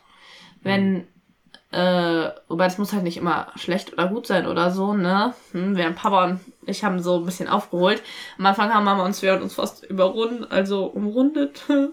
Aber wir haben es dann noch so einigermaßen wieder gut gemacht. Ja, aber sie haben unter- übersehen, genau. Sie haben übersehen, dass wir die ganzen Planeten besetzt hatten und äh, haben selber hauptsächlich gekämpft und nicht so viele Leute noch irgendwo abgestellt. Und da haben wir leider die Endkämpfe gewonnen. Also was heißt leider, Gott sei Dank. Und haben somit natürlich dann auch nochmal vier Punkte zum Ende abgeräumt. Der große Unterschied also zum Carcassonne zum normalen ist, wenn man jetzt zum Beispiel so Gebiete besetzt, das sind in diesem Fall ähm, die Handelsstraßen und Meteoritenfelder. Und es kommen dann zwei äh, besetzte Gebiete zusammen, weil man so ein verbindendes Plättchen dahinlegt. Dann kommt es halt in dem Moment zum Kampf, wird ausgewürfelt, der Verlierer geht runter. Ist eigentlich sehr einfach gehalten vom Kampfsystem und trotzdem spannend, weil auch wenn es einen Gleichstand gibt, kriegt jeder einen Siegpunkt und man würfelt nochmal. Dann geht's halt nochmal eine Runde. Und es kann halt auch passieren, dass man mit drei Würfeln gegen einen würfelt und man würfelt halt drei Zweier und der andere halt eine Vier. Punkt. Dann hat man halt trotzdem verloren. Also hat überhaupt keinen taktischen Tiefgang jetzt im Sinne von, wie man da kämpft oder sowas. Aber ich fand, es hat viel flotter gemacht. Also für mich ähm, ist es die schönste Carcassonne-Variante, die ich kenne, wobei ich kenne jetzt auch nicht so super viele. Es gibt ja so viele Editionen inzwischen. Wir haben Das, Das ursprüngliche, Urspiel. die Burg haben wir gespielt und auch Ja, dieses Jäger und Sammler. Sammler. Ja, haben wir auch. So, das waren so, mh, was wir gespielt haben. Aber von, äh, ja, von denen würde ich Star Wars, glaube ich, am liebsten spielen. Ja. Hier also auch nochmal vielen Dank an Robert, der uns das Spiel geschickt hat. Ähm, ganz lieb von dir, das hat uns toll gefallen. Ja, mir gefällt daran auch die Interaktion, ja. Also man, wenn man alleine, also wenn man normal Carcassonne spielt, habe ich mal das Gefühl, ähm, man spielt so alleine vor sich hin, guckt, wo legt man sein Plättchen an, wo werte ich denn, wo machst du eine Wertung, ja, hoffentlich liegt mir nicht einer was dazwischen. Und hier ist es eher so, dass du guckst, hm, wo kann ich denn noch ein kleines Gefecht ausführen und gucken, dass ich noch ein paar Punkte mitnehme. Und ähm, ja, das macht das Ganze einfach viel spaßiger mit dem Würfeln halt. Also wir hatten viel, wir haben viel gelacht dann noch am Tisch. Ja, und die Liv hatte sogar danach bessere Laune. Plus eins für das Spiel. Ja, das war Star Wars Carcassonne. Star Wars Imperial Assault. da gibt es drei Fans am Tisch. Ja, Ja. tatsächlich. Ich bin auch ein Fan. Ja. ja. Star Wars Imperial Assault. Das ist ein, ich sag mal, ein Dungeon Crawler. Na, Sagen wir mal, wie es ist. Es ist halt einfach Sehr cool. dezent. Es ist aber, Descent, ja. Aber äh, man nimmt ihn trotzdem nicht krumm, weil es weil erstmal Descent schon mal sehr gut war. Äh, und das ist einfach auch einfach sehr gut passt mit diesem Star Wars Hintergrund und wie sie es dann da zusammengesetzt haben. Äh, ich habe mit einem Kumpel, das haben wir glaube ich schon vor einigen Podcasts Ja. erwähnt, in der Zeit aber auch nicht mehr so viel gespielt, aber wir haben halt eine komplette Kampagne durchgespielt, ne? Mal mit, mit allen Szenarien, mit finaler Schlacht und mit allem Zip und Zap. Und das war, das war klasse. Ne? Also ganz tolles Spiel. Ja, wer Descent nicht kennt, jeder äh, hat einen Charakter, den er spielt. Das ist ein sehr kampfbasiertes Spiel. Das heißt, man prügelt sich, man macht Gefechte zwischen, ich sag mal, insgesamt vielleicht 15 bis 20 Miniaturen, ähm, die gegeneinander antreten. Die meisten sind natürlich vom Imperium. Die Helden der Rebellion sind natürlich was stärker und äh, ein paar weniger. Und ähm, ja, es ist äh, szenariobasiert, das heißt, es gibt immer ein Ziel, das man erreichen muss pro Szenario. Es wird ein, aus ähm, zusammensetzbaren ähm, Bodenteils wird also dieser Level zusammengelegt, da werden bestimmte Sachen drauf platziert, wie Kisten, Türen und so weiter. Und dann heißt hier, ihr habt jetzt sechs Runden Zeit, äh, die Computerterminals zu zerstören, bevor das Imperium euch vernichtet. Zwischendurch, es gibt also den Spieler des Imperiums gegen die Spieler der Rebellion. Und äh, der Spieler des Imperiums, der ist so eine Art Dungeon Master. Das heißt, der weiß auch noch, was im Laufe von so einem Szenario dazukommt. Da passieren überraschende Sachen. Ja. Also eigentlich passieren immer die gleichen Sachen. Darth Vader kommt. Die Türe geht zu und Darth Vader kommt da. Ja. Ja, das, das ist eher seltener, aber ähm, es kommt meistens Verstärkung, es kommt irgendwas, was meistens der Rebellion schwieriger macht. Und ähm, das Gute an dem Spiel, glaube ich, und das hattest du auch damals gesagt, Andreas, es ist fast immer auf Messerschneide, wie es ausgeht. Ja, erstaunlicherweise, man fühlt sich wahnsinnig äh, äh, unterlegen, wenn man, wenn man da sieht, dass da einfach mal, weiß ich nicht, acht Sturmtruppen, ein ATST, fünf irgendwelche komischen wilden Katzen, die da auch immer rumrennen. Aber die sind Äh, doof. Ja, die sind wirklich doof. Und man steht da mit seinen vier popeligen Helden, aber es es ist halt wirklich gut gebalanced und gut gemacht, dass man halt tatsächlich dann immer noch eine Chance hat, auch wenn man es eigentlich nicht meint. Aber es ist halt wirklich äh, exzellent. Ich meine, die haben natürlich aus der Erfahrung gelernt. Ich meine, wann ist das erste Descent rausgekommen? Uh, zehn Jahre? Ja, sicher. So, da haben sie natürlich viel lernen können, wie es mit Balancing und so aussieht. Ähm, und davon hat Imperial Assault im Endeffekt profitiert. Ne? Ja, aber auch Descent, die zweite Edition, finde ich, ähm, verliert für mich ein bisschen gegenüber Imperial Assault. Ich finde Imperial Assault in der ganzen Reihe das bisher stärkste Spiel. Ähm, während du bei Descent zweite Edition noch relativ viel Karten reinspielen kannst als Dungeon Master, ähm, die den Spieler mal stolpern lassen und so, ist das bei Imperial Assault eher ganz punktuell, aber das kann schon helfen, um dieses, diesen Faktor in deine Richtung zu bringen und den Kampf noch zu drehen. Und es lebt natürlich auch davon, dass eben diese Kampagne ist. Das heißt, deine Helden werden besser. Es gibt, naja, eine fortlaufende Geschichte würde ich es nicht nennen, weil eigentlich ist es eher so wie so, so ein impressionistisches Gemälde. Hier passiert was, da passiert was. Aber es gibt so den Eindruck von einer Geschichte, die man durchspielt. Und ähm, es hat aber Auswirkungen, wenn ich ein Szenario gewinne oder verliere, was meine Folgeszenarien sind. Ja. Und zwischendurch gibt es noch extra Missionen, die man absolvieren kann oder manchmal auch muss, um jemanden zu befreien. Ähm, man kann zusätzliche Charaktere dann auch erhalten. Man kann ja übrigens auch noch für Geld dazu kaufen. Ja. Da kommen noch mal zusätzliche. Missionen dazu. Ähm, also allein schon dieses Kampagnenspiel ist gut. Und was wir bisher eigentlich noch gar nicht probiert haben, es gibt noch diese Gefechte, wo man quasi eine Armee zusammenstellt aus Punkten und äh, sich dann einfach battelt, auch wieder mit ganz anderen Regeln, soll auch sehr schön sein. Also Imperial Assault, mir gefällt sehr gut. Ja, auch. Ja, super. Ja, und Jutta hat es noch nicht gespielt. Das ist jetzt auch nicht so ihre Richtung unbedingt. Ähm, aber vielleicht können wir sie ja trotzdem mal dazu kriegen.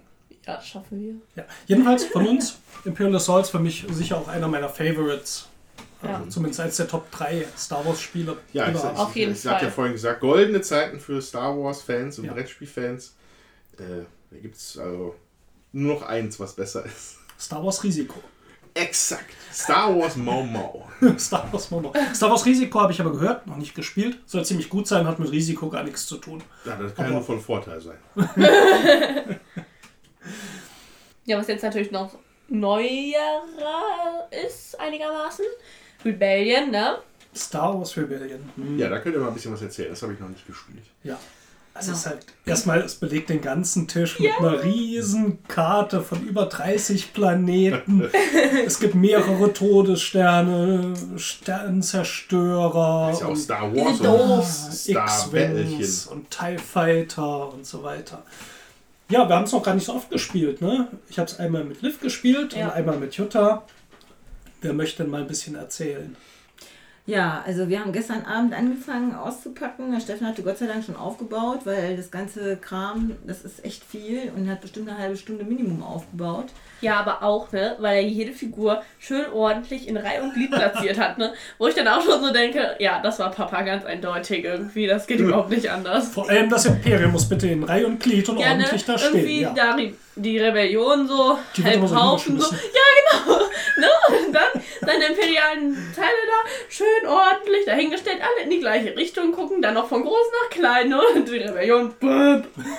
Ja, dazu muss ich dann sagen, ich habe die Rebellion gespielt, der Steffen hat äh, die imperialen Truppen gespielt.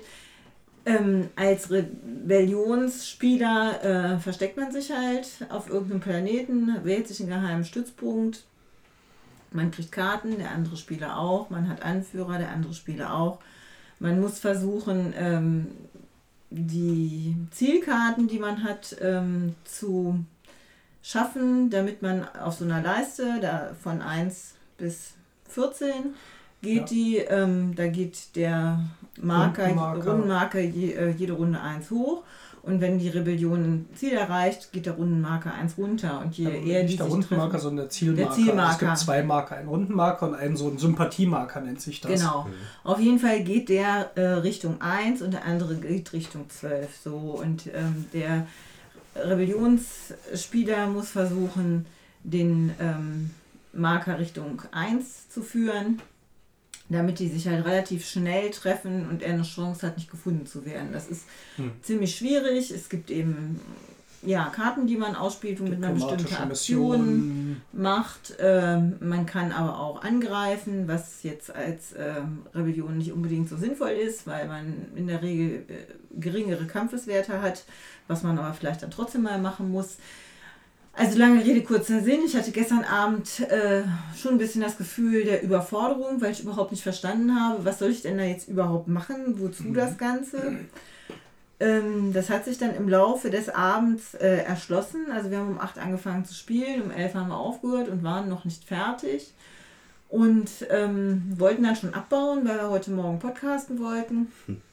Und dann hatte ich aber noch, also ich wollte eine Aktion auf jeden Fall noch machen. Also ich wollte meinen Stützpunkt wechseln, mich auf einem anderen Planeten verstecken, weil der Steffen kurz davor war, äh, mich auf einem anderen Planeten zu kriegen. Und dann habe ich gedacht, jetzt muss ich mal umziehen. Ich habe dann trotzdem verloren. Ja, also ich habe ja keine Ahnung von dem Spiel. Ich bin halt nur heute Morgen in die Endphase dieser Partie gestolpert, weil ich einfach früher hier war. Äh, ja, da wurde sich nichts geschenkt. Was Da war, erwartest da du? war hier richtig, da war hier Strom in den Tapeten. äh, hab ich da mal dezent rausgehalten und dann war, hat ja eh keiner mit mir geredet. Die Leute waren, ihr wart so fokussiert auf das Spiel. Aber das ist natürlich auch ein Zeichen von einem guten Spiel dann. Ja, in, der, in, der, in dem Zeitpunkt war ich halt nicht da, ich war Babysitten, ich komme wieder, ne? Ich habe eben schon mal die Rebellion platt gemacht, kommt der Papa, ne? Irgendwie als allererstes. Ich so, du Arsch. Ja, Liv wollte nämlich gestern gerne spielen und hat gesehen, dass wir spielen und fand das halt nicht so prickelnd, hätte selber Das ist gerne halt nur gespielt. zwei Spielerspiel Ja. primär, ne? Also es gibt zwar Regeln für vier Spieler, aber so ein bisschen werden so die Zuständigkeiten aufgeteilt. Ich finde das ein bisschen, bisschen seltsam, auch wenn wir es noch nicht probiert haben. Ähm, Ich habe sie mit dreimal gespielt. Ich muss sagen, die ersten zwei Partien haben mich gar nicht so begeistert, weil man echt ein bisschen Zeit braucht, um dieses ganze System zu verstehen. Ja. Jetzt in der dritten Partie hat es mir ziemlich gut gefallen. Und ich würde mich jetzt auch freuen, es wirklich noch ein paar Mal spielen zu können, weil ich glaube, das Spiel lebt auch ein bisschen davon, dass man weiß, welche Karten es auch gibt im Stapel, die kommen können. Es gibt noch ein paar Zusatzregeln, die im Anfängerspiel rausfallen, die eigentlich ganz cool sind. Aber das Grundprinzip erstmal in diesen über 30 Planeten muss der Imperiumsspieler den geheimen Stützpunkt der Rebellen finden. Es gibt also auch einen Kartenstapel. Von jedem Planeten ist da eine Karte drin. Da sucht sich der ähm, Rebellion. Rebellen, Rebellion-Spieler, der Rebellenspieler einer raus, die wird versteckt, da ist der Stützpunkt, den muss man finden und mit Bodentruppen dort landen und äh, die Rebellion besiegen. Ähm, und jede Runde darf man aus dem Kartenstapel auch nochmal zwei Karten ziehen, da weiß man schon auf dem Planeten ist die Rebellion nicht. Zusätzlich auf jedem Planeten, wo man Bodentruppen landet, muss der Rebellionsspieler sagen, okay, hier bin ich oder nicht. Ähm, und so ja, grenzt man schon ein bisschen ein, wo er ist. Und diese Missionen, die man zusätzlich noch macht, die so das Salz in der Suppe sind, sind nochmal, um nochmal extra äh, Planeten zum Beispiel ähm, zu erkunden mit diesen Droiden, mit diesen Suchtdroiden. Diese Einf Anführer, die man äh, einsetzt, äh, wenn man eine Mission macht, die kann man zum Beispiel auch gefangen nehmen. Das heißt, das Rebelli die als Rebellion äh, war plötzlich hier, wen hatten wir, Han Solo, oder hatte ich, glaube ich, heute Morgen gefangen. Und ähm, dann hatte ich die Möglichkeit, äh, mit einer anderen Mission nochmal äh, zu befragen. Und Jutta musste mir dann drei Planetensysteme nennen, von dem eins tatsächlich der Stützpunkt ist. Und da war es dann schon relativ klar, welcher das ist. Und ich hatte zum Glück vorher schon eine Mission rausgelegt, ähm, wo ich Bodentruppen auch über größere Entfernung mal zum Planeten schicken kann.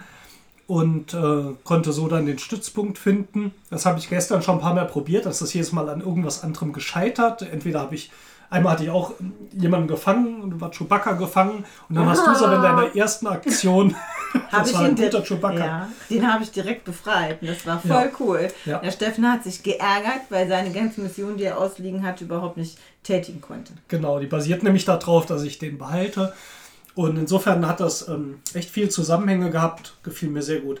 Und was natürlich auch ähm, interessant ist, aber auch nicht ganz einfach, die Rebellion spielt sich sehr anders als das Imperium. Man hat zwar prinzipiell größtenteils die gleichen Spielregeln, aber man sieht schon an der Menge der Miniaturen, das Imperium hat da so tausende von Sternenzerstörern, mehrere Todessterne. Völlig exzessiv. Zwei Ja, Exekutor-Sternzerstörer. Zum Beispiel, Ja. ne, ich habe das äh, die Rebellion gespielt beim ersten Mal, ne? Ich sehe so den Spielplan, mein kleines Häufchen, der Papa mit seiner ganzen Armee. Drei Todessterne. Ja. Ja, gut, die muss man erstmal bauen. Das, das, die, die, die fallen ja nicht vom Himmel runter. Ja, und der eine steht schon von ganz Anfang an in der Mitte vom Spielplan, ne? Genau, mit dem habe ich vorhin Kashyyyk in die Luft gesprengt, um gleich mal Zeichen zu setzen des guten Willens. Ihr könnt euch auch gerne dem Imperium anschließen. Wir müssen nicht kämpfen. Jetzt guckt mich nicht so an. Ja, letztendlich, wie ihr hört, schon eine regen Diskussion. Ähm, das Spiel gibt doch einiges an Story auch her und äh, für Leute, die sowas gerne mögen, ist auf jeden Fall empfehlenswert. Und ich muss ganz ehrlich sagen, ich hätte das am Anfang nicht gedacht, dass mir das gefallen würde. Ich und äh, gestern Abend äh, hatte ich dann gesagt, okay, ich würde es auch noch mal spielen, aber ich wollte heute Morgen auf jeden Fall meinen Zug ja noch machen. Da hat der Steffen sich schon gefreut. Und ich würde es auf jeden Fall auch nochmal spielen. Also es ist jetzt nicht so, dass ich derartig abgeschreckt bin, sondern es ist, ja, man kann schon gut spielen, man muss halt erstmal ins Spiel ein bisschen reinkommen und einfinden sich und dann. Äh, Also es ist hilft. schon, ist schon ein Kracher, es ist nicht einfach. Also man müsste da schon wirklich auch komplexe Spiele mögen. Spielt Aber- das, spielt das noch ein paar Mal und dann leih ich mir das mal aus. Nicht, nicht, dass ihr das eben falsch verstanden habt. Als Mama gesagt hat, ich dachte jetzt nicht, dass mir das gefällt, der Papa gesagt hat, ja, ich auch nicht. Der meint nicht, dass er denkt, dass ihm das nicht gefällt, sondern dass Ach so. Das nicht gefällt. Ne? Also das schon. Ja, also hat mich ein bisschen überrascht, weil es doch auch sehr konfrontativ ist und so ein Zweispieler-Spiel mit Armeen und so. Aber es hat halt eine andere Ebene. Wenn du die Rebellion spielst, kannst du nicht mit deinen Raumschiffen jetzt groß irgendwo einen Krieg anzetteln und damit gewinnen. Was du machen kannst, du hast manchmal solche Zielkarten, die sagen, wenn du einen Sternenzerstörer zerstörst, dann kriegst du einen Sympathiepunkt, äh, weil du so ein Zeichen gesetzt hast. Und dann machst du so einen Nadelstich. Und du willst gar nicht jetzt den Krieg militärisch gewinnen als Rebellion. Das geht einfach nicht. Da verlierst du. Aber vielleicht schaffst du es halt, einen Sternenzerstörer einfach mitzunehmen und damit wieder so einen Punkt zu bekommen, der dich eine Runde näher an den Sieg bringt. Und äh, dieses, ja, es spielt sich halt dadurch einfach sehr unterschiedlich. Und ich habe das Gefühl, dass die Rebellion schwerer zu spielen ist. Ist nicht so direkt so eingängig, was du machen musst. Und sowohl Liv als auch Jutta haben gesagt, ich hatte Karten auf der Hand, ich weiß gar nicht, was ich tun soll. Liv war damals echt angenervt, als wir das erste Mal gespielt haben, weil sie das Gefühl hatte, ich weiß gar nicht, was ich tun kann. Ich glaube, es liegt eher daran, dass man es auch gar nicht einschätzen könnte, was das bedeutet. Aber du hast ähm, diese Zielkarten, da musst du meistens einen Zustand herstellen, wie zum Beispiel zerstöre einen Sternenzerstörer oder in einem bestimmten Gebiet darf kein Einfluss des Imperiums sein. Und dann arbeitest du viele Züge drauf hin, um das einmal hinzukriegen, dann diese Karte zu spielen, einen Punkt einzuheimsen. Das, hat- das hat so ein bisschen was vom Geduldsspiel. Ist aber natürlich thematisch auch äh, dann sehr passend und ich freue mich jetzt auch drauf, mal die Rebellion dann zu spielen. Ich freue mich auch mal, das Imperium zu spielen. Dann könnten wir das ja mal wieder zusammen spielen. ja. Da freue ich mich drauf. Ja, schönes Spiel. So schnell wirst du es nicht kriegen, Andreas. Ja, ja. das, ist, das ist legitim. Ähm, ja, aber ist halt natürlich auch von Fantasy Flight, ne? Ja. Und Fantasy Flight, äh, die haben natürlich dann jetzt die Star Wars Lizenz ja halt auch äh, also auf allen Ebenen bedient, weil das, wenn man das sich jetzt mal so ein bisschen vor Augen führt, man hat Rebellion, die Schlacht in der Galaxis. Ja. So, und als sagen wir mal eine Ebene darunter wäre dann ja Star Wars Armada. Ja. Star Wars Armada, große Raumschlachten mit großen trägen Schiffen. Genau. Und äh, Auch trägen Schiffen. Ja, also während man halt auf, bei Rebellion halt mehrere Sternzerstörer verschiebt, dann macht man bei, bei Armada halt, wie man das mit einem macht. Habt ihr das denn auch schon gespielt? Also, wir haben Star Wars Armada gespielt, letztes Wochenende zum ersten Mal. Man hat halt dieses Gefühl, das sind sehr mh, träge Raumschiffe, so ein bisschen wie man sich so einen Star Trek Raumkampf vielleicht eher vorstellt. Das heißt, man manövriert diesen Sternenzerstörer dadurch, dass man Kommandos gibt, die aber immer Runden im Voraus gibt und erst drei Runden später wird das Kommando ausgeführt. Ja. Bei den trägen Schiffen. Bei den kleineren Schiffen kann man jede Runde ein Kommando geben. Bei den mittelgroßen gibt man ein Kommando und es wird übernächsten Zug dann erst ausgeführt. Das führt aber auch dazu, dass man wirklich so das Gefühl hat, so einen Sternenzerstörer jetzt mal kurz äh, wenden zu lassen, weil man gerade Ja. Gefahr läuft, der geht gleich vom Tisch runter, was ihn dann äh, vernichten würde. Ähm, da, da sitzt man echt so ein bisschen angespannt da und kriege ich die Kurve noch und klappt das noch, den zu drehen. Zusätzlich gibt es zu diesen großen Schiffen auch noch kleine Jagdgeschwader. Ja. Und die haben äh, quasi eine eigene Runde und eine eigene Regel. Die zieht man, ja, die werden immer so in Trupps von mehreren auf jeden Fall gezogen. Das ist auch gar nicht so genau simuliert. Da sagt man einfach, ich fahre mit denen in einer geraden Linie, soweit sie halt fliegen genau. können. Dann sind die dort, können sich gegenseitig festhalten. Und diese Kombination aus, ich habe diese Geschwader von X-Wings und TIE Fightern in Kombination mit den großen Schiffen, finde ich, äh, fühlt sich sehr, sehr eigenständig wieder an. Hat mir überraschend gut gefallen. Äh, ein ganz tolles Spiel, so nach einer Partie, wenn man das so sagen kann. Und freue ich mich drauf, das wieder zu spielen. Ja, ich habe es auf der diesjährigen RPC, habe ich da eine Demo von bekommen. Ähm, stimme dir in allen Punkten erstmal zu, aber nur nochmal, um vielleicht zu verdeutlichen, wie träge diese Sternzerstörer sind. Ähm, ne, wenn man das Modell über die, über die Spielfläche bewegt, hat man ja so ein, ein, ein Zollmaß, das man quasi benutzt dafür. So. Ähm, und äh, die haben, das, das hat so Gelenke, dieses Ding. Ne, dass man, und damit legt man diesen, muss man den Kurs quasi festlegen, den dieses Schiff nimmt. Und es kommt halt auch dran, auf welcher Geschwindigkeit das Schiff zu dem Zeitpunkt ist. Das ist halt tatsächlich was von so einem Dampfer. Wenn so ein Dampfer auf Volldampf steht, ähm, geht er dann nicht mal eben auf Full Stop, sondern du musst Ja. halt einen runterschalten, noch einen runterschalten. Das heißt, du kannst unter Umständen teilweise erst zwei oder drei Runden später wirklich bremsen mit dem Schiff. Ja. So, und äh, Wenn man sich dann noch bewusst macht, dass das Einführungsszenario nur über sechs Runden geht Ja. und dein erster Befehl Ja. nach drei Runden eigentlich Genau. erstmal ausgeführt wird, merkst du schon, oh, das, das fühlt sich träger an. Ja. träge nicht im negativen Sinne.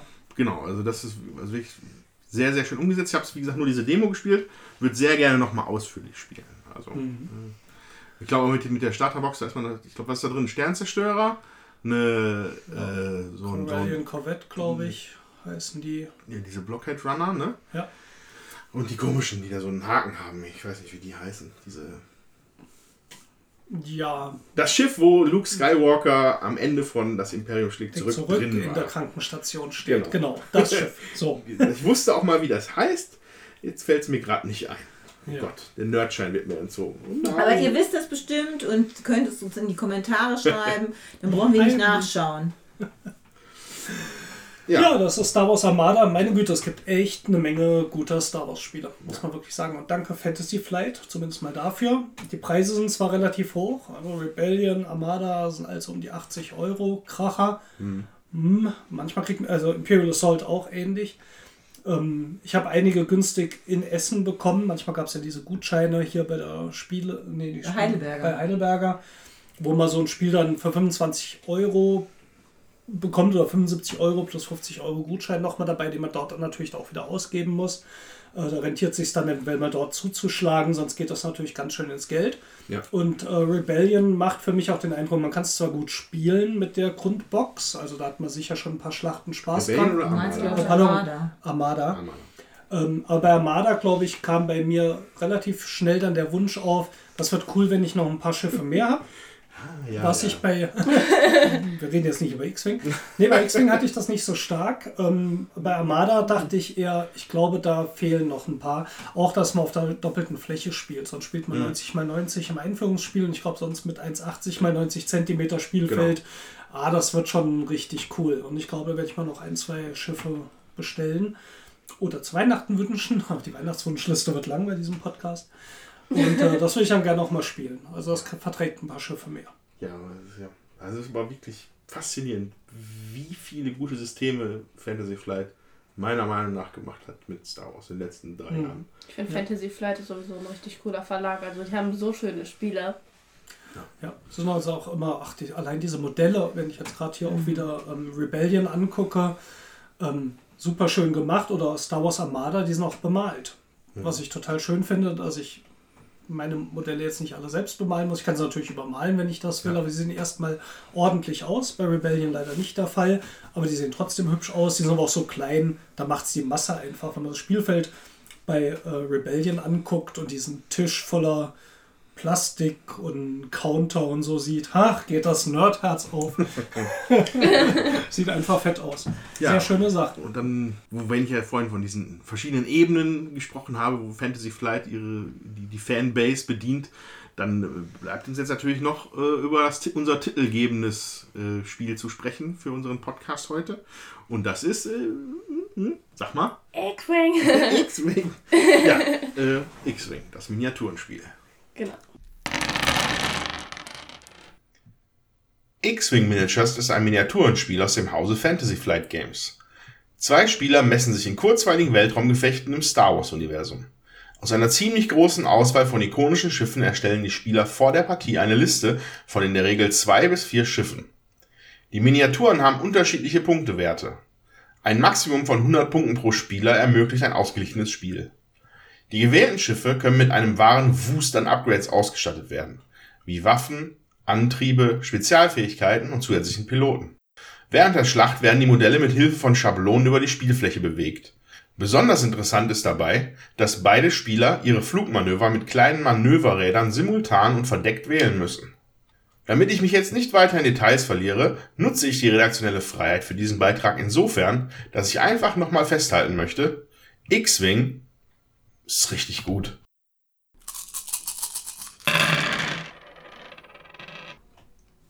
Ja, X-Wing. Super, ne? Was denkst du denn, Jutta? Ich wollte ja gar nicht anfangen, von daher. Also ich habe gerade das erste Mal gegen den Andreas X-Wing angespielt. Und ich muss ganz ehrlich sagen, wenn wir jetzt nicht hier für einen Podcast, Podcast testen würden, Podcats, das neue Musical. Entschuldigung. wenn wir nicht jetzt hier für den Podcast testen würden, äh, hätte ich das wahrscheinlich gar nicht gespielt, weil ich so Miniaturspiele in der Regel nicht so schön finde. Also spricht mich erstmal im ersten Moment nicht so an. Aber ähm, ich wurde sozusagen dazu genötigt. Und Arme. Du genau. musst beim Podcast mitmachen. Nein, deswegen nicht, aber um einfach auch einen Eindruck vom Spiel wiedergeben zu können. Und Ja, ich war positiv überrascht. Dazu muss ich sagen, dass der Andreas so nett war äh, und mir schon meine Raumschiffe und äh, Karten da zusammengestellt hat, dass ich das nicht machen musste. Das fand ich ganz angenehm. Das hätte wahrscheinlich alles viel zu lange gedauert. Und ich brauchte dann wirklich nur ähm, ja, spielen, kämpfen, ziehen. Also man. Und das hat mir doch Spaß gemacht. Also hätte ich vorher nicht gedacht. Und ja, finde ich cool. Schön, so kommt ja dann doch vielleicht auch mal so die Gelegenheit, ein paar Spiele, die du eigentlich nicht anrührst, wir die in Zukunft auch mal spielen. Weil manchmal verbirgt sich hinter den Spielen ja doch was anderes, als man vielleicht also erstmal vermutet. Und ich finde, das ist bei X-Wing auch so ein bisschen so. Das sieht ja erstmal ultra hardcore aus und ist jetzt auch nicht ganz einfach, aber es ist eigentlich doch ein relativ fluffiges Spiel mit, ähm, ja, diesen, was ich dran mag, sind diese Manöver. Du planst also verdeckt, wo dein Schiff hinfliegt, musst immer in Betracht ziehen, dass du dich verschätzt, dass jemand anderes vor dir ziehen könnte. Und dann siehst du hinterher, wo du, wo du landest. Und das macht einfach an sich schon Spaß, das Manövrieren. Ja. Äh, also das ist die Komplexität bei X-Wing, die ist nicht in den Regeln des Kampfes oder des Bewegens. So. Hm.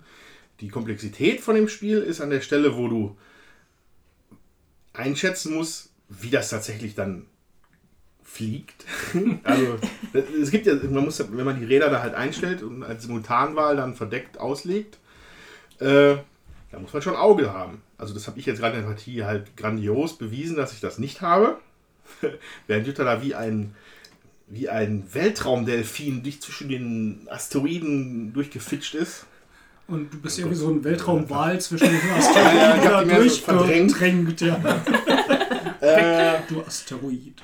Genau, und da nicht, ne, aber ein großer Teil ist dann, also der größere Teil, finde ich, der, von der Komplexität ist halt die Zusammenstellung der Karten.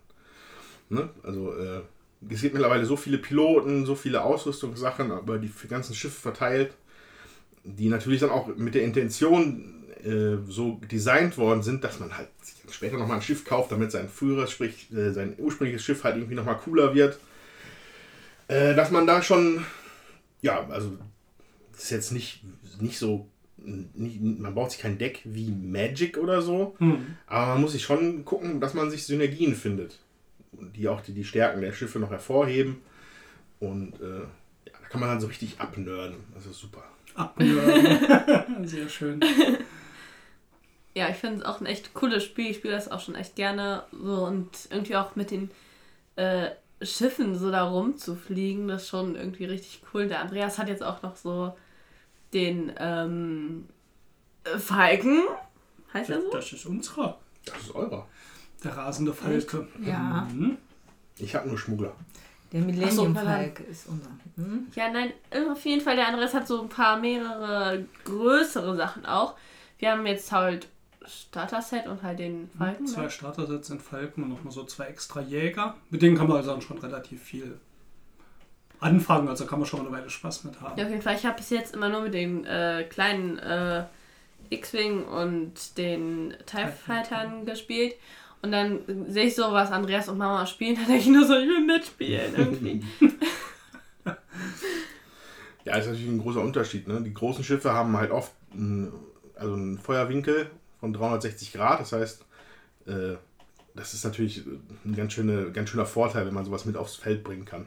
Auch wenn das Schiff dann halt vielleicht ein bisschen unbeweglicher ist. Man muss sich ja nicht unbedingt so gut positionieren, dass man halt in dem Feuerwinkel ist, sondern man kann halt so gut herumschießen. Deswegen, immer so ein schöner Mix aus kleinen und großen ist immer das Beste, finde ich. Die Schiffe haben ja auch unterschiedliche Möglichkeiten zu manövrieren durch diese Mhm. Steuerräder, mit denen man das einstellt. Du hast gesagt, ein Schiff hat zum Beispiel fliegt bessere Linkskurven. Genau, das ist mein Jumpmaster, das, äh, die Punishing One von äh, Dengar, dem Kopfgeldjäger. Das ist halt, von der Form her sieht es schon sehr merkwürdig aus, allein das Modell, wie so eine Sichel. Und aber so der, der, der, der Antriebsteil, der liegt nicht in der Mitte des Schiffs, sondern recht versetzt nach rechts auf, diesem, auf dieser Sichel. Äh, Und äh, ja, und das ist das einzige Schiff, was halt kein symmetrisches Manöverrad hat. Also alles, was nach links geht, kann der halt besser. Hm. So, und, deswegen, und da muss man dann von vornherein schon natürlich dann gucken, dass man vielleicht auch einfach von der rechten Seite auf dem Feld dann so reinkommt und so. Ja, also da gibt es schon, da gibt's verrückte Sachen mittlerweile. Ne, ich meine, ich glaube, seit 2013 gibt es das, glaube ich. Sind jetzt in der Welle Wave 9 oder Wave 10, glaube ich. Also Wave waren immer die äh, Wellen, in denen die die Schiffe rausgebracht haben. Welle 1 war halt damals das ursprüngliche Set mit noch einem X-Wing und einem TIE Fighter und mit der Zeit kam das dann dazu. Jetzt sind wir schon bei der 10. Äh, die die äh, Scum, also die, die Abschaum- und äh, Schmuggler-Faction, die ist halt auch irgendwann dazu gekommen und die habe ich halt ausschließlich gekauft. Weil mein guter Kumpel Ben, der hat halt jede Menge, aber hatte ich jetzt selber schon mal erzählt, der hat halt sich für alles Imperiale und alles Rebellenmäßige irgendwann mal geholt und habe ich das dann mit meinen Schmugglern ergänzt. Das Spiel findet ja auf einer 2D-Ebene statt, aber ich finde zum Beispiel ganz cool, wenn man diesen zum Beispiel so ein Looping machen kann. Ähm, dann fliegt man quasi äh, ja, ein Stück und dreht nochmal sein Schiff um. Also gibt es dann diese, Ja. oder diese, diese Corellian Roll, oder ich weiß gar nicht, wie die genau heißt, so ein sind halt- Flugmanöver. Das ja, kommt halt plötzlich in einen ganz anderen Winkel wieder aufs Spielfeld zurück. Und ich finde, das macht halt auch so trotzdem den Eindruck, als ob man gerade so ein Looping gemacht hätte oder irgend so ein schönes Manöver ähm, oder weicht zur Seite aus und so. Und obwohl das alles auf dieser 2D-Ebene natürlich stattfindet, fühlt sich trotzdem sehr irgendwie nach Raumkampf an. Ja, ja. Ja. Also ich finde das halt schön umgesetzt, indem man erstmal überlegen muss, wie fliege ich denn? Also die, die Raumschiffe und so, die stehen ja da erst und dann macht jeder sein, verdeckt seinen Zug. Und ja, dann zieht man halt erstmal und fliegt und dann wird erst der Raumkampf abgehandelt. Und dieses Fliegen schon alleine, weil nicht weiß, wo fliegt denn der andere hin, äh, ist schon mal interessant, ja, weil du kannst dich natürlich total verschätzen, dass du auf einen anderen aufbretterst, sag ich jetzt mal, oder äh, dahin fliegst, wo dich der andere dann halt nicht vermutet und dann ist er, sag ich mal, voll ins Leere geflogen und wenn er jetzt halt nicht 360 Grad schießen kann, dann kann er dich halt auch nicht treffen. Das ist natürlich, ähm, ja, geschickt, wenn man dann selber treffen kann. Das passiert natürlich auch nicht immer. Also das, ähm, Passiert mir nie. das ist auf jeden Fall schön, da freue ich mich. Richtig. kann ich mit Ich dir überlege mir mal spielen. tolle Sachen, ich fliege und dann stehe ich genau vor dem anderen, der braucht mich eigentlich nur noch abschießen und ich sehe ihn nicht mal. Ja, also das, äh, ja. Ja, da, da hast du Spaß, da Ja, aber da kommen Erfahrungswerte Ja. zum Tragen irgendwann. Ja. Dann kann man besser fliegen. Gut. Also auf jeden Fall ähm, gefällt mir das äh, gut mit dem Fliegen, weil ich von Natur aus oder von Übung her gutes Augenmaß habe und mir in etwa vorstellen kann, wo ich denn da lande. Und ja, macht Spaß. Und dann auch vielleicht noch die Modelle selber. Ja, Oh, die ja. sind cool. Das hat der Chef vorhin ja auch schon erzählt, dass die äh, Modelle für Armada sind ja zum Beispiel auch bemalt schon, beziehungsweise was, was aufgebracht an Farbe. Das ist bei X-Wing nicht anders. Nur ist es natürlich nochmal ein anderer Detailgrad, weil ne, das ist vom, von der, vom Maßstab her sind das andere Schiffe, und aber halt dann der, von der Größe her halt detaillierter. Und äh, da merkt man auch über die ganzen Waves her, dass sie mittlerweile sehen die recht, also wirklich toll aus, die Schiffe. Die ersten Schiffe waren noch so ein bisschen so, ja, hm, aber da haben sie irgendwas an der Produktion noch deutlich verbessert. Und die aktuellen Schiffe sehen halt einfach toll aus. Ja, finde ich auch. Also sehr schön, liebevoll gemacht. Man sieht da jedes Detail drauf. Total nett. Ja, und dieser, zum Beispiel der rasende Falke, der ist ja auch so auf jeden Fall so Handteller groß dann. Also so ein relativ großes Modell. Dafür, dass man auf dem Spielplan erstmal 90 x 90 Zentimeter spielt, das ist glaube ich so die normale Spielfläche. Ähm, die sind dann schon relativ fette Schiffe. Wir hatten ja eben noch mal Armada erwähnt, da würde ich jetzt vielleicht gerade mal auf den Unterschied so ein bisschen eingehen. Ähm, wer Star Wars kennt, kann sich es eigentlich relativ gut vorstellen, wenn ihr euch so einen Raumkampf vorstellt, wie man ihn in Episode 4 gesehen hat, äh, mit X-Wings und TIE Fighters, da ist ungefähr auch so die Kameraperspektive, aus der man dann diesen Kampf sieht. Also man ist da relativ nah dran. Und ab und zu gibt es aber auch in Star Wars so Einstellungen, wo man die ganzen großen Kampfschiffe sieht und nur in der Ferne so kleine Laserschüsse und da fliegt ein bisschen was rum. Und hier, das ist ungefähr die Perspektive, aus der Armada dann spielt. Also da ist man wirklich, hat man das Gefühl, man ist eine ganze Ecke weit weg und guckt sich die ganze Raumschlacht an. Während X-Wing halt so vier, fünf Schiffe rausgreift, die ja, sich gerade richtig behaken, ähm, rechts, links ausweichen, würfeln, schießen. Ähm, das finde ich trifft es auch einfach ganz schön in diesem Unterschied. Also die beiden Spiele, die erstmal recht ähnlich erscheinen, fühlen sich sehr unterschiedlich an Auf jeden Fall. und gefallen mir auch beide sehr gut. Ja, mein klarer Favorit ist halt X-Wing, aber nicht, weil Armada irgendwie sonderlich schlecht ist. Aber äh, ja, ist eines der wenigen Spiele, was ich halt, welchen ich halt tatsächlich neun Punkte gebe, X-Wing. Und das ist halt. Das macht mir schon sehr viel Spaß. Liv, du hast auch schon ein paar Mal gespielt gegen Papa, ne? Und Ja. Oder auch gegen den Mike. Ja, Daniel. ja, nein, ich habe mit Daniel gegen Salvo und äh, Miriam gespielt. Schöne Ja. Grüße. Ja, hallo. Ja, aber ich habe immer verloren. Oh. Ähm, Man merkt total, dass du es überhaupt nicht ernst meinst, Papa. Direkt so, oh. Ich verliere bei dem Spiel ja auch immer. Da finde ich das schön. Wer hat denn gewonnen, als ihr gegeneinander gespielt habt? Das weiß ich gar nicht mehr. Hey, du hast gewonnen. Ich habe gewonnen. Das ist doch schön. da freue ich mich nach. Wundervoll. Ach, muss auch schon ein Jahr her sein, oder? Also das Einzige, was man jetzt vielleicht noch so noch mal, also was ich vielleicht noch gerne erwähnen möchte, ist, dass halt nach, nach den zehn Wellen, die jetzt gekommen sind in den letzten drei Jahren, man merkt schon ein bisschen, zumindest gefühlt, dass da schon so ein bisschen so ein Power Creep langsam reinkommt. Also das heißt, die neueren Schiffe sind tendenziell schon heftiger als die alten. So. Was grundsätzlich erstmal schade ist, ne? weil man will ja nicht, dass die alten Sachen dann irgendwie den am Wert verlieren oder so. Aber da hat auch Fantasy vielleicht halt ein Auge drauf. Also ne, zum einen, also zum, zum Beispiel hast du jetzt, kam jetzt in der Welle 8, glaube ich, die Ghost raus. Das ist ein Rebellenschiff, so ein fetter Transporter. Ist mit Abstand das stabilste Schiff, was es so, so im üblichen Umfang gibt bei X-Wing. Unglaublich destruktiv, weil es mit vier Angriffswürfeln würfelt und dann auch noch in, in zwei Richtungen und so. Ganz mieses Ding. Habe ich ganz oft mir schon die Zähne dran ausgewissen und auf, auf in der Turnierszene findet die auch viel Anklang, die Ghost. So. Was aber Fantasy vielleicht schon jetzt mehrfach, mehrfach gemacht hat und ich glaube ich auch in Zukunft machen möchte, ist, dass sie die alten Schiffe gerne mit neuen Piloten aufwerten. Das waren, das waren dann so Pakete wie Aces of the Empire oder Aces of the Rebellion. Du hast dann mal zwei Schiffe, von, die einfach eine andere Bemalung haben, so ein bisschen spezieller aussehen, aber von dem Typen, die es schon gibt. Zum Beispiel beim Aces of the Empire, das sind halt Interceptor-Schiffe. Und Interceptor, Teil Interceptor gab es vorher schon. Nur die neuen Piloten, die halt in diesem neuen Set drin sind, die sind dann, die bringen das Ganze halt dann wieder so ein bisschen mehr ins Gleichgewicht. Ne? Das, weil du kannst sie auch mit den alten Schiffen benutzen. Und äh, da so steuern die meistens dann ein bisschen nach, wenn die merken. Also, also das Power Level allgemein steigt so ein bisschen an, aber sie sind aber auch bemüht, halt immer äh, noch ein bisschen dann hinten raus zu fixen. Das Und wieso machen sie das nicht über den Punktewert? Du gibst ja Punkte aus, um deine Angriffsschiffe zusammenzustellen. Dann wäre es ja naheliegend, dass man darüber einfach die Punkte etwas anhebt für die Schiffe, dass sie teurer werden. Oder halt die, also teuer sind die neuen, klar. Okay. Äh, was sie ganz gerne machen, ist mal ältere günstiger machen. Also ein klassisches Beispiel ist von der A-Wing, aus ein ganz altes Schiff. Äh, war am Anfang relativ unbeliebt. Dann gab es aber irgendwann später ähm, äh, so und so Retrofit heißt die Karte. Da kannst du dann einfach deinen A-Wing für null Punkte kannst du ihn zwei Punkte günstiger machen. Dafür hat er dann keine Raketen mehr. Aber Raketen hat eh keine Sau damit benutzt. okay. So, und auf einmal war der A-Wing dann aber durch diese zwei Punkte, die er dann günstiger geworden ist, war auf einmal, äh, war auf einmal, also war, war ähm, Beliebt. kompetitiv. Also der konnte sich, kon, man konnte ihn halt spielen. Und, Ich glaube, äh, wir müssen die Figuren einfach nur irgendwie 50 Jahre aufbewahren, dann kriegen wir ein paar hundert Euro dafür, weil der zwei Punkte billiger ist.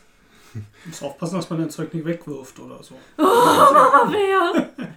Ja, also ich finde halt, da merkt man auch wieder ganz klar, dass das so ein äh, Lizenzding ist und, und so Merchandise-mäßig, dass das auch immer nachgebessert wird. Ja, bei anderen Sachen ist bestimmt, also ist natürlich auch ein schönes Spiel, aber es geht eben auch darum, äh, zusätzliches Material zu verkaufen, dass das in sich eben jetzt nicht abgeschlossen ist, ja, und man einfach andere Flugzeuge, andere Piloten, andere weiß nicht was äh, kaufen kann und dazu tun kann, da tue ich mich äh, oft auch ein bisschen schwer mit, muss ich ganz ehrlich sagen. Ich, aber ich mag ja auch nicht diese Karten zusammenstellen, das, das, was man dann damit machen kann, was ja für viele eben auch ein Reiz ist, das weiß ich ja auch. Das reizt mich ja gar nicht. Ich hätte das Ding gern einfach fertig und dann gut gebalanced und dann wir spielen. Aber stell dir mal vor, dann ist das doof zusammengebaut. Ja- das war ja die, ähm, die Grundaussage. Fertig, gut gebalanced. Ja. Also es gibt ja auch Listen, wie man die Schiffe zusammenstellen kann im Internet von Leuten. Da kann man mal reingucken. Es basiert natürlich darauf, dass man Schiffe nachkauft. Finde ich prinzipiell auch okay. Wo es dann ein bisschen schwierig und anrüchig wird, ist, wenn die neuen halt einfach stärker sind und du müsstest sie kaufen, um im Turnier mithalten zu können. Ähm, wobei ich auch denke, wenn man jetzt nicht Turnierspieler ist und die Turnierspieler wird der Punkt vermutlich gar nicht so sehr stören, ähm, dann kann man es vermutlich auch selbst machen und macht mal einfach irgendeinen Flieger, der nicht mehr so toll ist, halt mal einen Punkt billiger oder so. Ähm, das hat man, wenn man privat spielt, sowieso in der Hand. ja, klar. Wie viel Geld gibt man denn so aus für X-Wing? Andreas. Was ich? äh, Zahlen auf dem Tisch, ja. Also, ich glaube, ich habe vielleicht, ja, ich glaube, ich habe um, um die 100 Euro ausgegeben mittlerweile. Aber ich habe auch relativ viel, finde ich. Also, ich habe momentan nicht Ja. das Gefühl, dass ich mehr brauche. Also hätte ich jetzt, nach dem, was ich gesehen habe, was du da so angeschleppt hast, vermutlich mehr getippt. Ja, Also, halt, ich sag mal, bei so größeren Schiffen überlege ich mir das natürlich. Ne? 30 Schleifen dafür hinzulegen, brauche ich das, ja.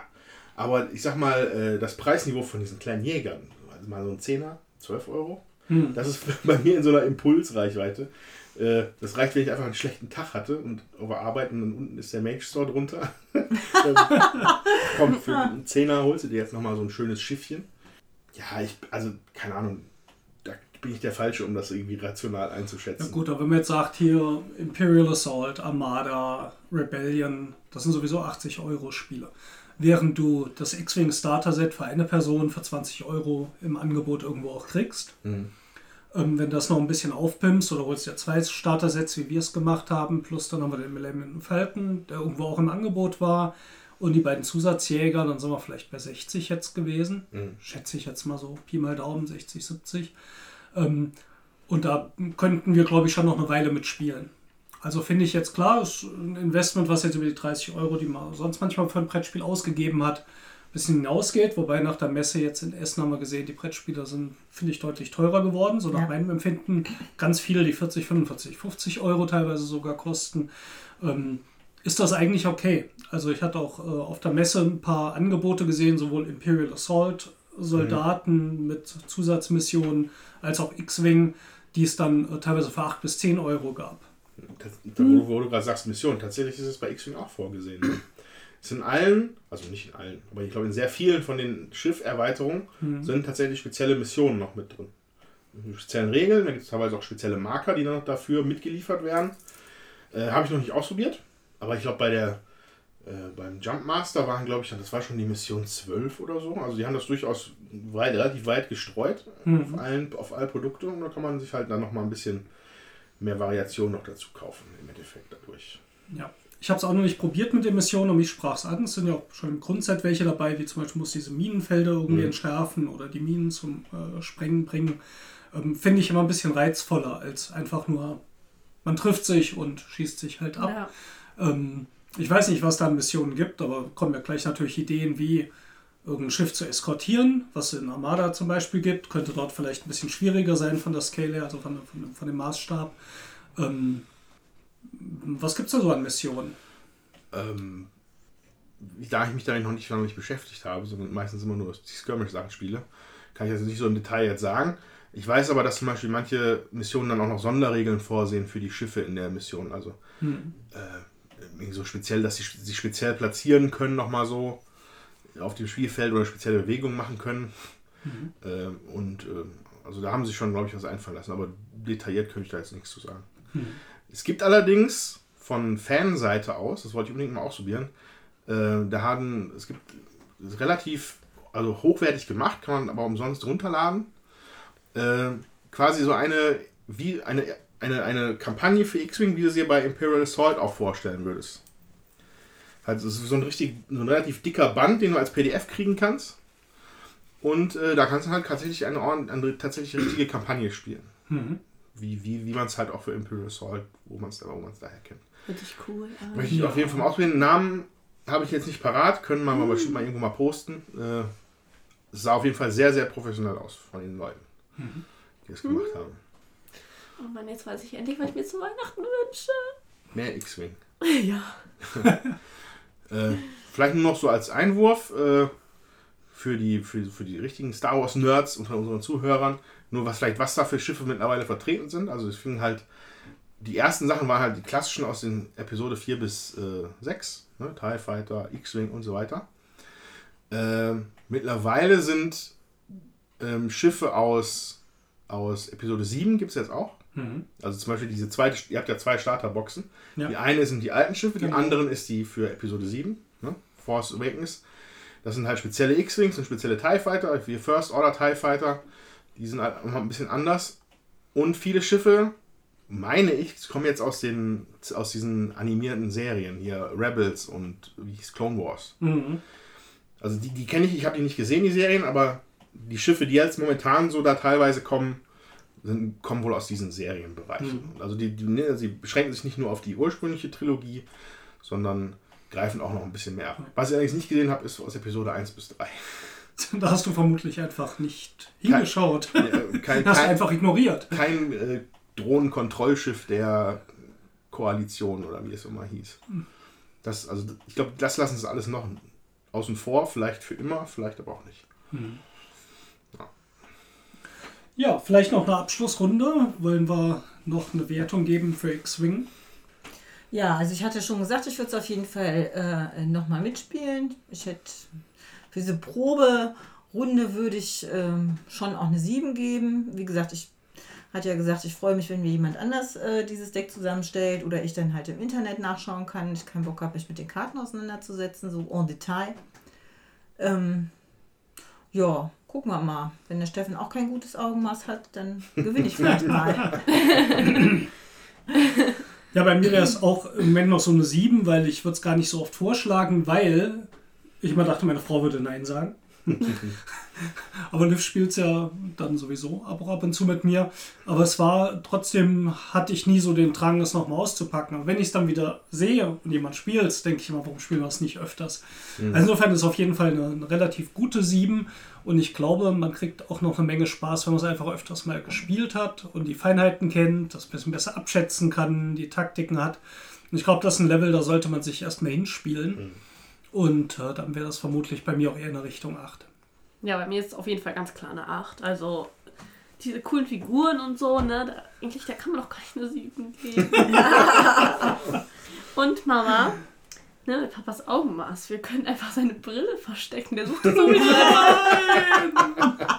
Das wäre unfair. Das wäre unfair. Stimmt, der versteckt sich eigentlich auch schon so selbst. Ne? Genau. Ne, hol mal meine Brille, wo ist die? Musst du suchen. Ich kann auch mit Brille ziemlich bescheuert manövrieren. glaub mir. ich weiß ich nicht, woran es liegt bei dem Spiel, aber es ist wirklich so. Ich denke mal, das ist ein cleverer Zug und am Ende denke ich, wo hast du dich da hingeflogen? Das ist, äh, ich weiß nicht, das ist, glaube ich, äh, ist für mich nicht sonderlich naheliegend, einen guten Zug zu machen. Geht oft schief.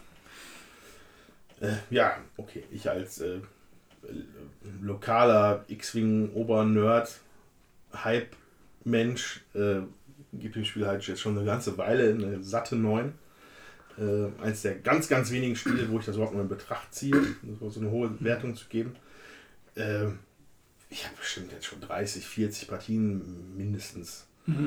Und äh, so oft, wie ich da richtig knappe Kisten hatte, die bis auf den letzten Wurf spannend waren, äh, wo man sich smart vorgekommen ist, weil man irgendwie eine Combo in dem Schiff hatte oder d- das Manöver genau richtig gesessen hat, dass du ein Stück neben dem Asteroiden gelandet bist. Das sind alles Momente, die super waren und die mir momentan auch nur X-Wing geben. Und deswegen eine ganz klare 9. Vielleicht wäre das nochmal ein geeigneter Zeitpunkt, kurz unsere Wertung mal zu erläutern. Wenn wir die geben, wir orientieren uns immer an der Wertung von Boardgame Geek. Allerdings gucken wir so jede einzelne Partie an. Eine 9 würde heißen, das ist wohl eins meiner Lieblingsspiele oder mein Lieblingsspiel. Will ich immer spielen. Will, will ich immer spielen. Es ist nicht übertrieben. Ja. Eine 10 wäre genau das gleiche, nur ich glaube, das wird sich auch nie wieder das ändern. ist legendär. Dann. Das ist dann legendär. Eine 8 ist, ist ein Spiel, da würde ich selten eine Partie ablehnen. Ich würde selber vorschlagen, ja, tolles Spiel. Eine 7 heißt, ist einfach nur ein gutes Spiel. Das ist auch oft so die Mehrzahl der Spiele, die wir haben, ist so zwischen 7 und 8, weil wir kaufen ja auch dementsprechend meistens schon ein. Und 7 ist halt gut Spiel, ich normalerweise spielen, ne? Genau, da würde ich normalerweise nicht Nein sagen. Wenn jemand kommt und sagt, willst du X-Wing spielen, sage ich, boah, Oh. ja, das passt schon, ja. Ja. Bei einer 6 ist man da schon ein bisschen zurückhaltender. Da muss die Stimmung mal passen. Bei einer 5 muss man schon ein bisschen überredet werden. Den Rest sparen wir uns jetzt. Aber dann habt ihr noch mal so eine kleine Übersicht. Könnt ihr auch bei uns auf der Webseite unter www.würfelwerfer.net nachlesen. Ähm, daran orientieren wir uns. Und es hat viel damit zu tun, wie viel Bock habe ich denn auf die nächste Partie? Mal so ganz grob gesagt, ja. Und bei der 8 habe ich da fast immer Bock zu. Bei einer 9 habe ich immer Bock zu. Genau, und da wir die Spiele ja auch selber kaufen, ist natürlich klar, dass wir Spiele, die uns von vornherein uninteressant erscheinen, die kaufen wir halt gar nicht. Deswegen ist äh, die Wertung 1, 2, 3 relativ selten vertreten. Doch, wir haben die schon einmal gemacht. Und zwar beim ein Black Story das Brettspiel. Richtig. Da hatte ich Svea, also das ist eigentlich gar kein richtiges Spiel, das ist eigentlich nur so ein Fake-Brett. Auf jeden Fall. Die Svea fand es ganz lustig, lust, lustig. Witzig. Lustig, weil sie nämlich am Zug war und was gemacht hat. Äh, sie hat eine 4 gegeben, das bedeutet so viel wie äh, spiele ich, wenn ich überredet werde. Mama, Papa und ich haben das als Fake-Spiel bewertet, also eine 1. Das Spiel ist komplett. Das ist gar kein Spiel. Genau, War geht kaputt, nicht als also. Spiel durch, ist komplett kaputt. Ja, na, eins heißt, die Spielregel funktioniert einfach nicht. Man kann es so nicht spielen. So. Genau. Das hatte ich aber für 5 Euro. Da muss man erst dann. Ja, da hätten wir schon wieder einen halben X-Wing bekommen. Ja, das denke ich mir dann auch immer. Und dann denke ich mir auch immer so, ich stehe auf der Spielemesse. Ah ja, irgendwie das ist ja cool. Aber dafür kriege ich schon mal einen halben das. Wenn ich das jetzt auch nicht nehme, dann habe ich ein ganzes davon. Ja, ich würde sagen, das war's für heute mit dem großen Wurf Nummer 10. Hey, wir haben eigentlich kleines Jubiläum. Premiere. Ja, Ah, nicht Premiere, ja ne? ernst, Premiere, ne? Zehn. aber- Hammer. Ja, Premiere, das habe ich durch Francais gelernt. Das ist auch ein, ziemlich das Einzige, was ich gelernt habe. Premier. Gesundheit. Also, äh, ja, Jubiläum.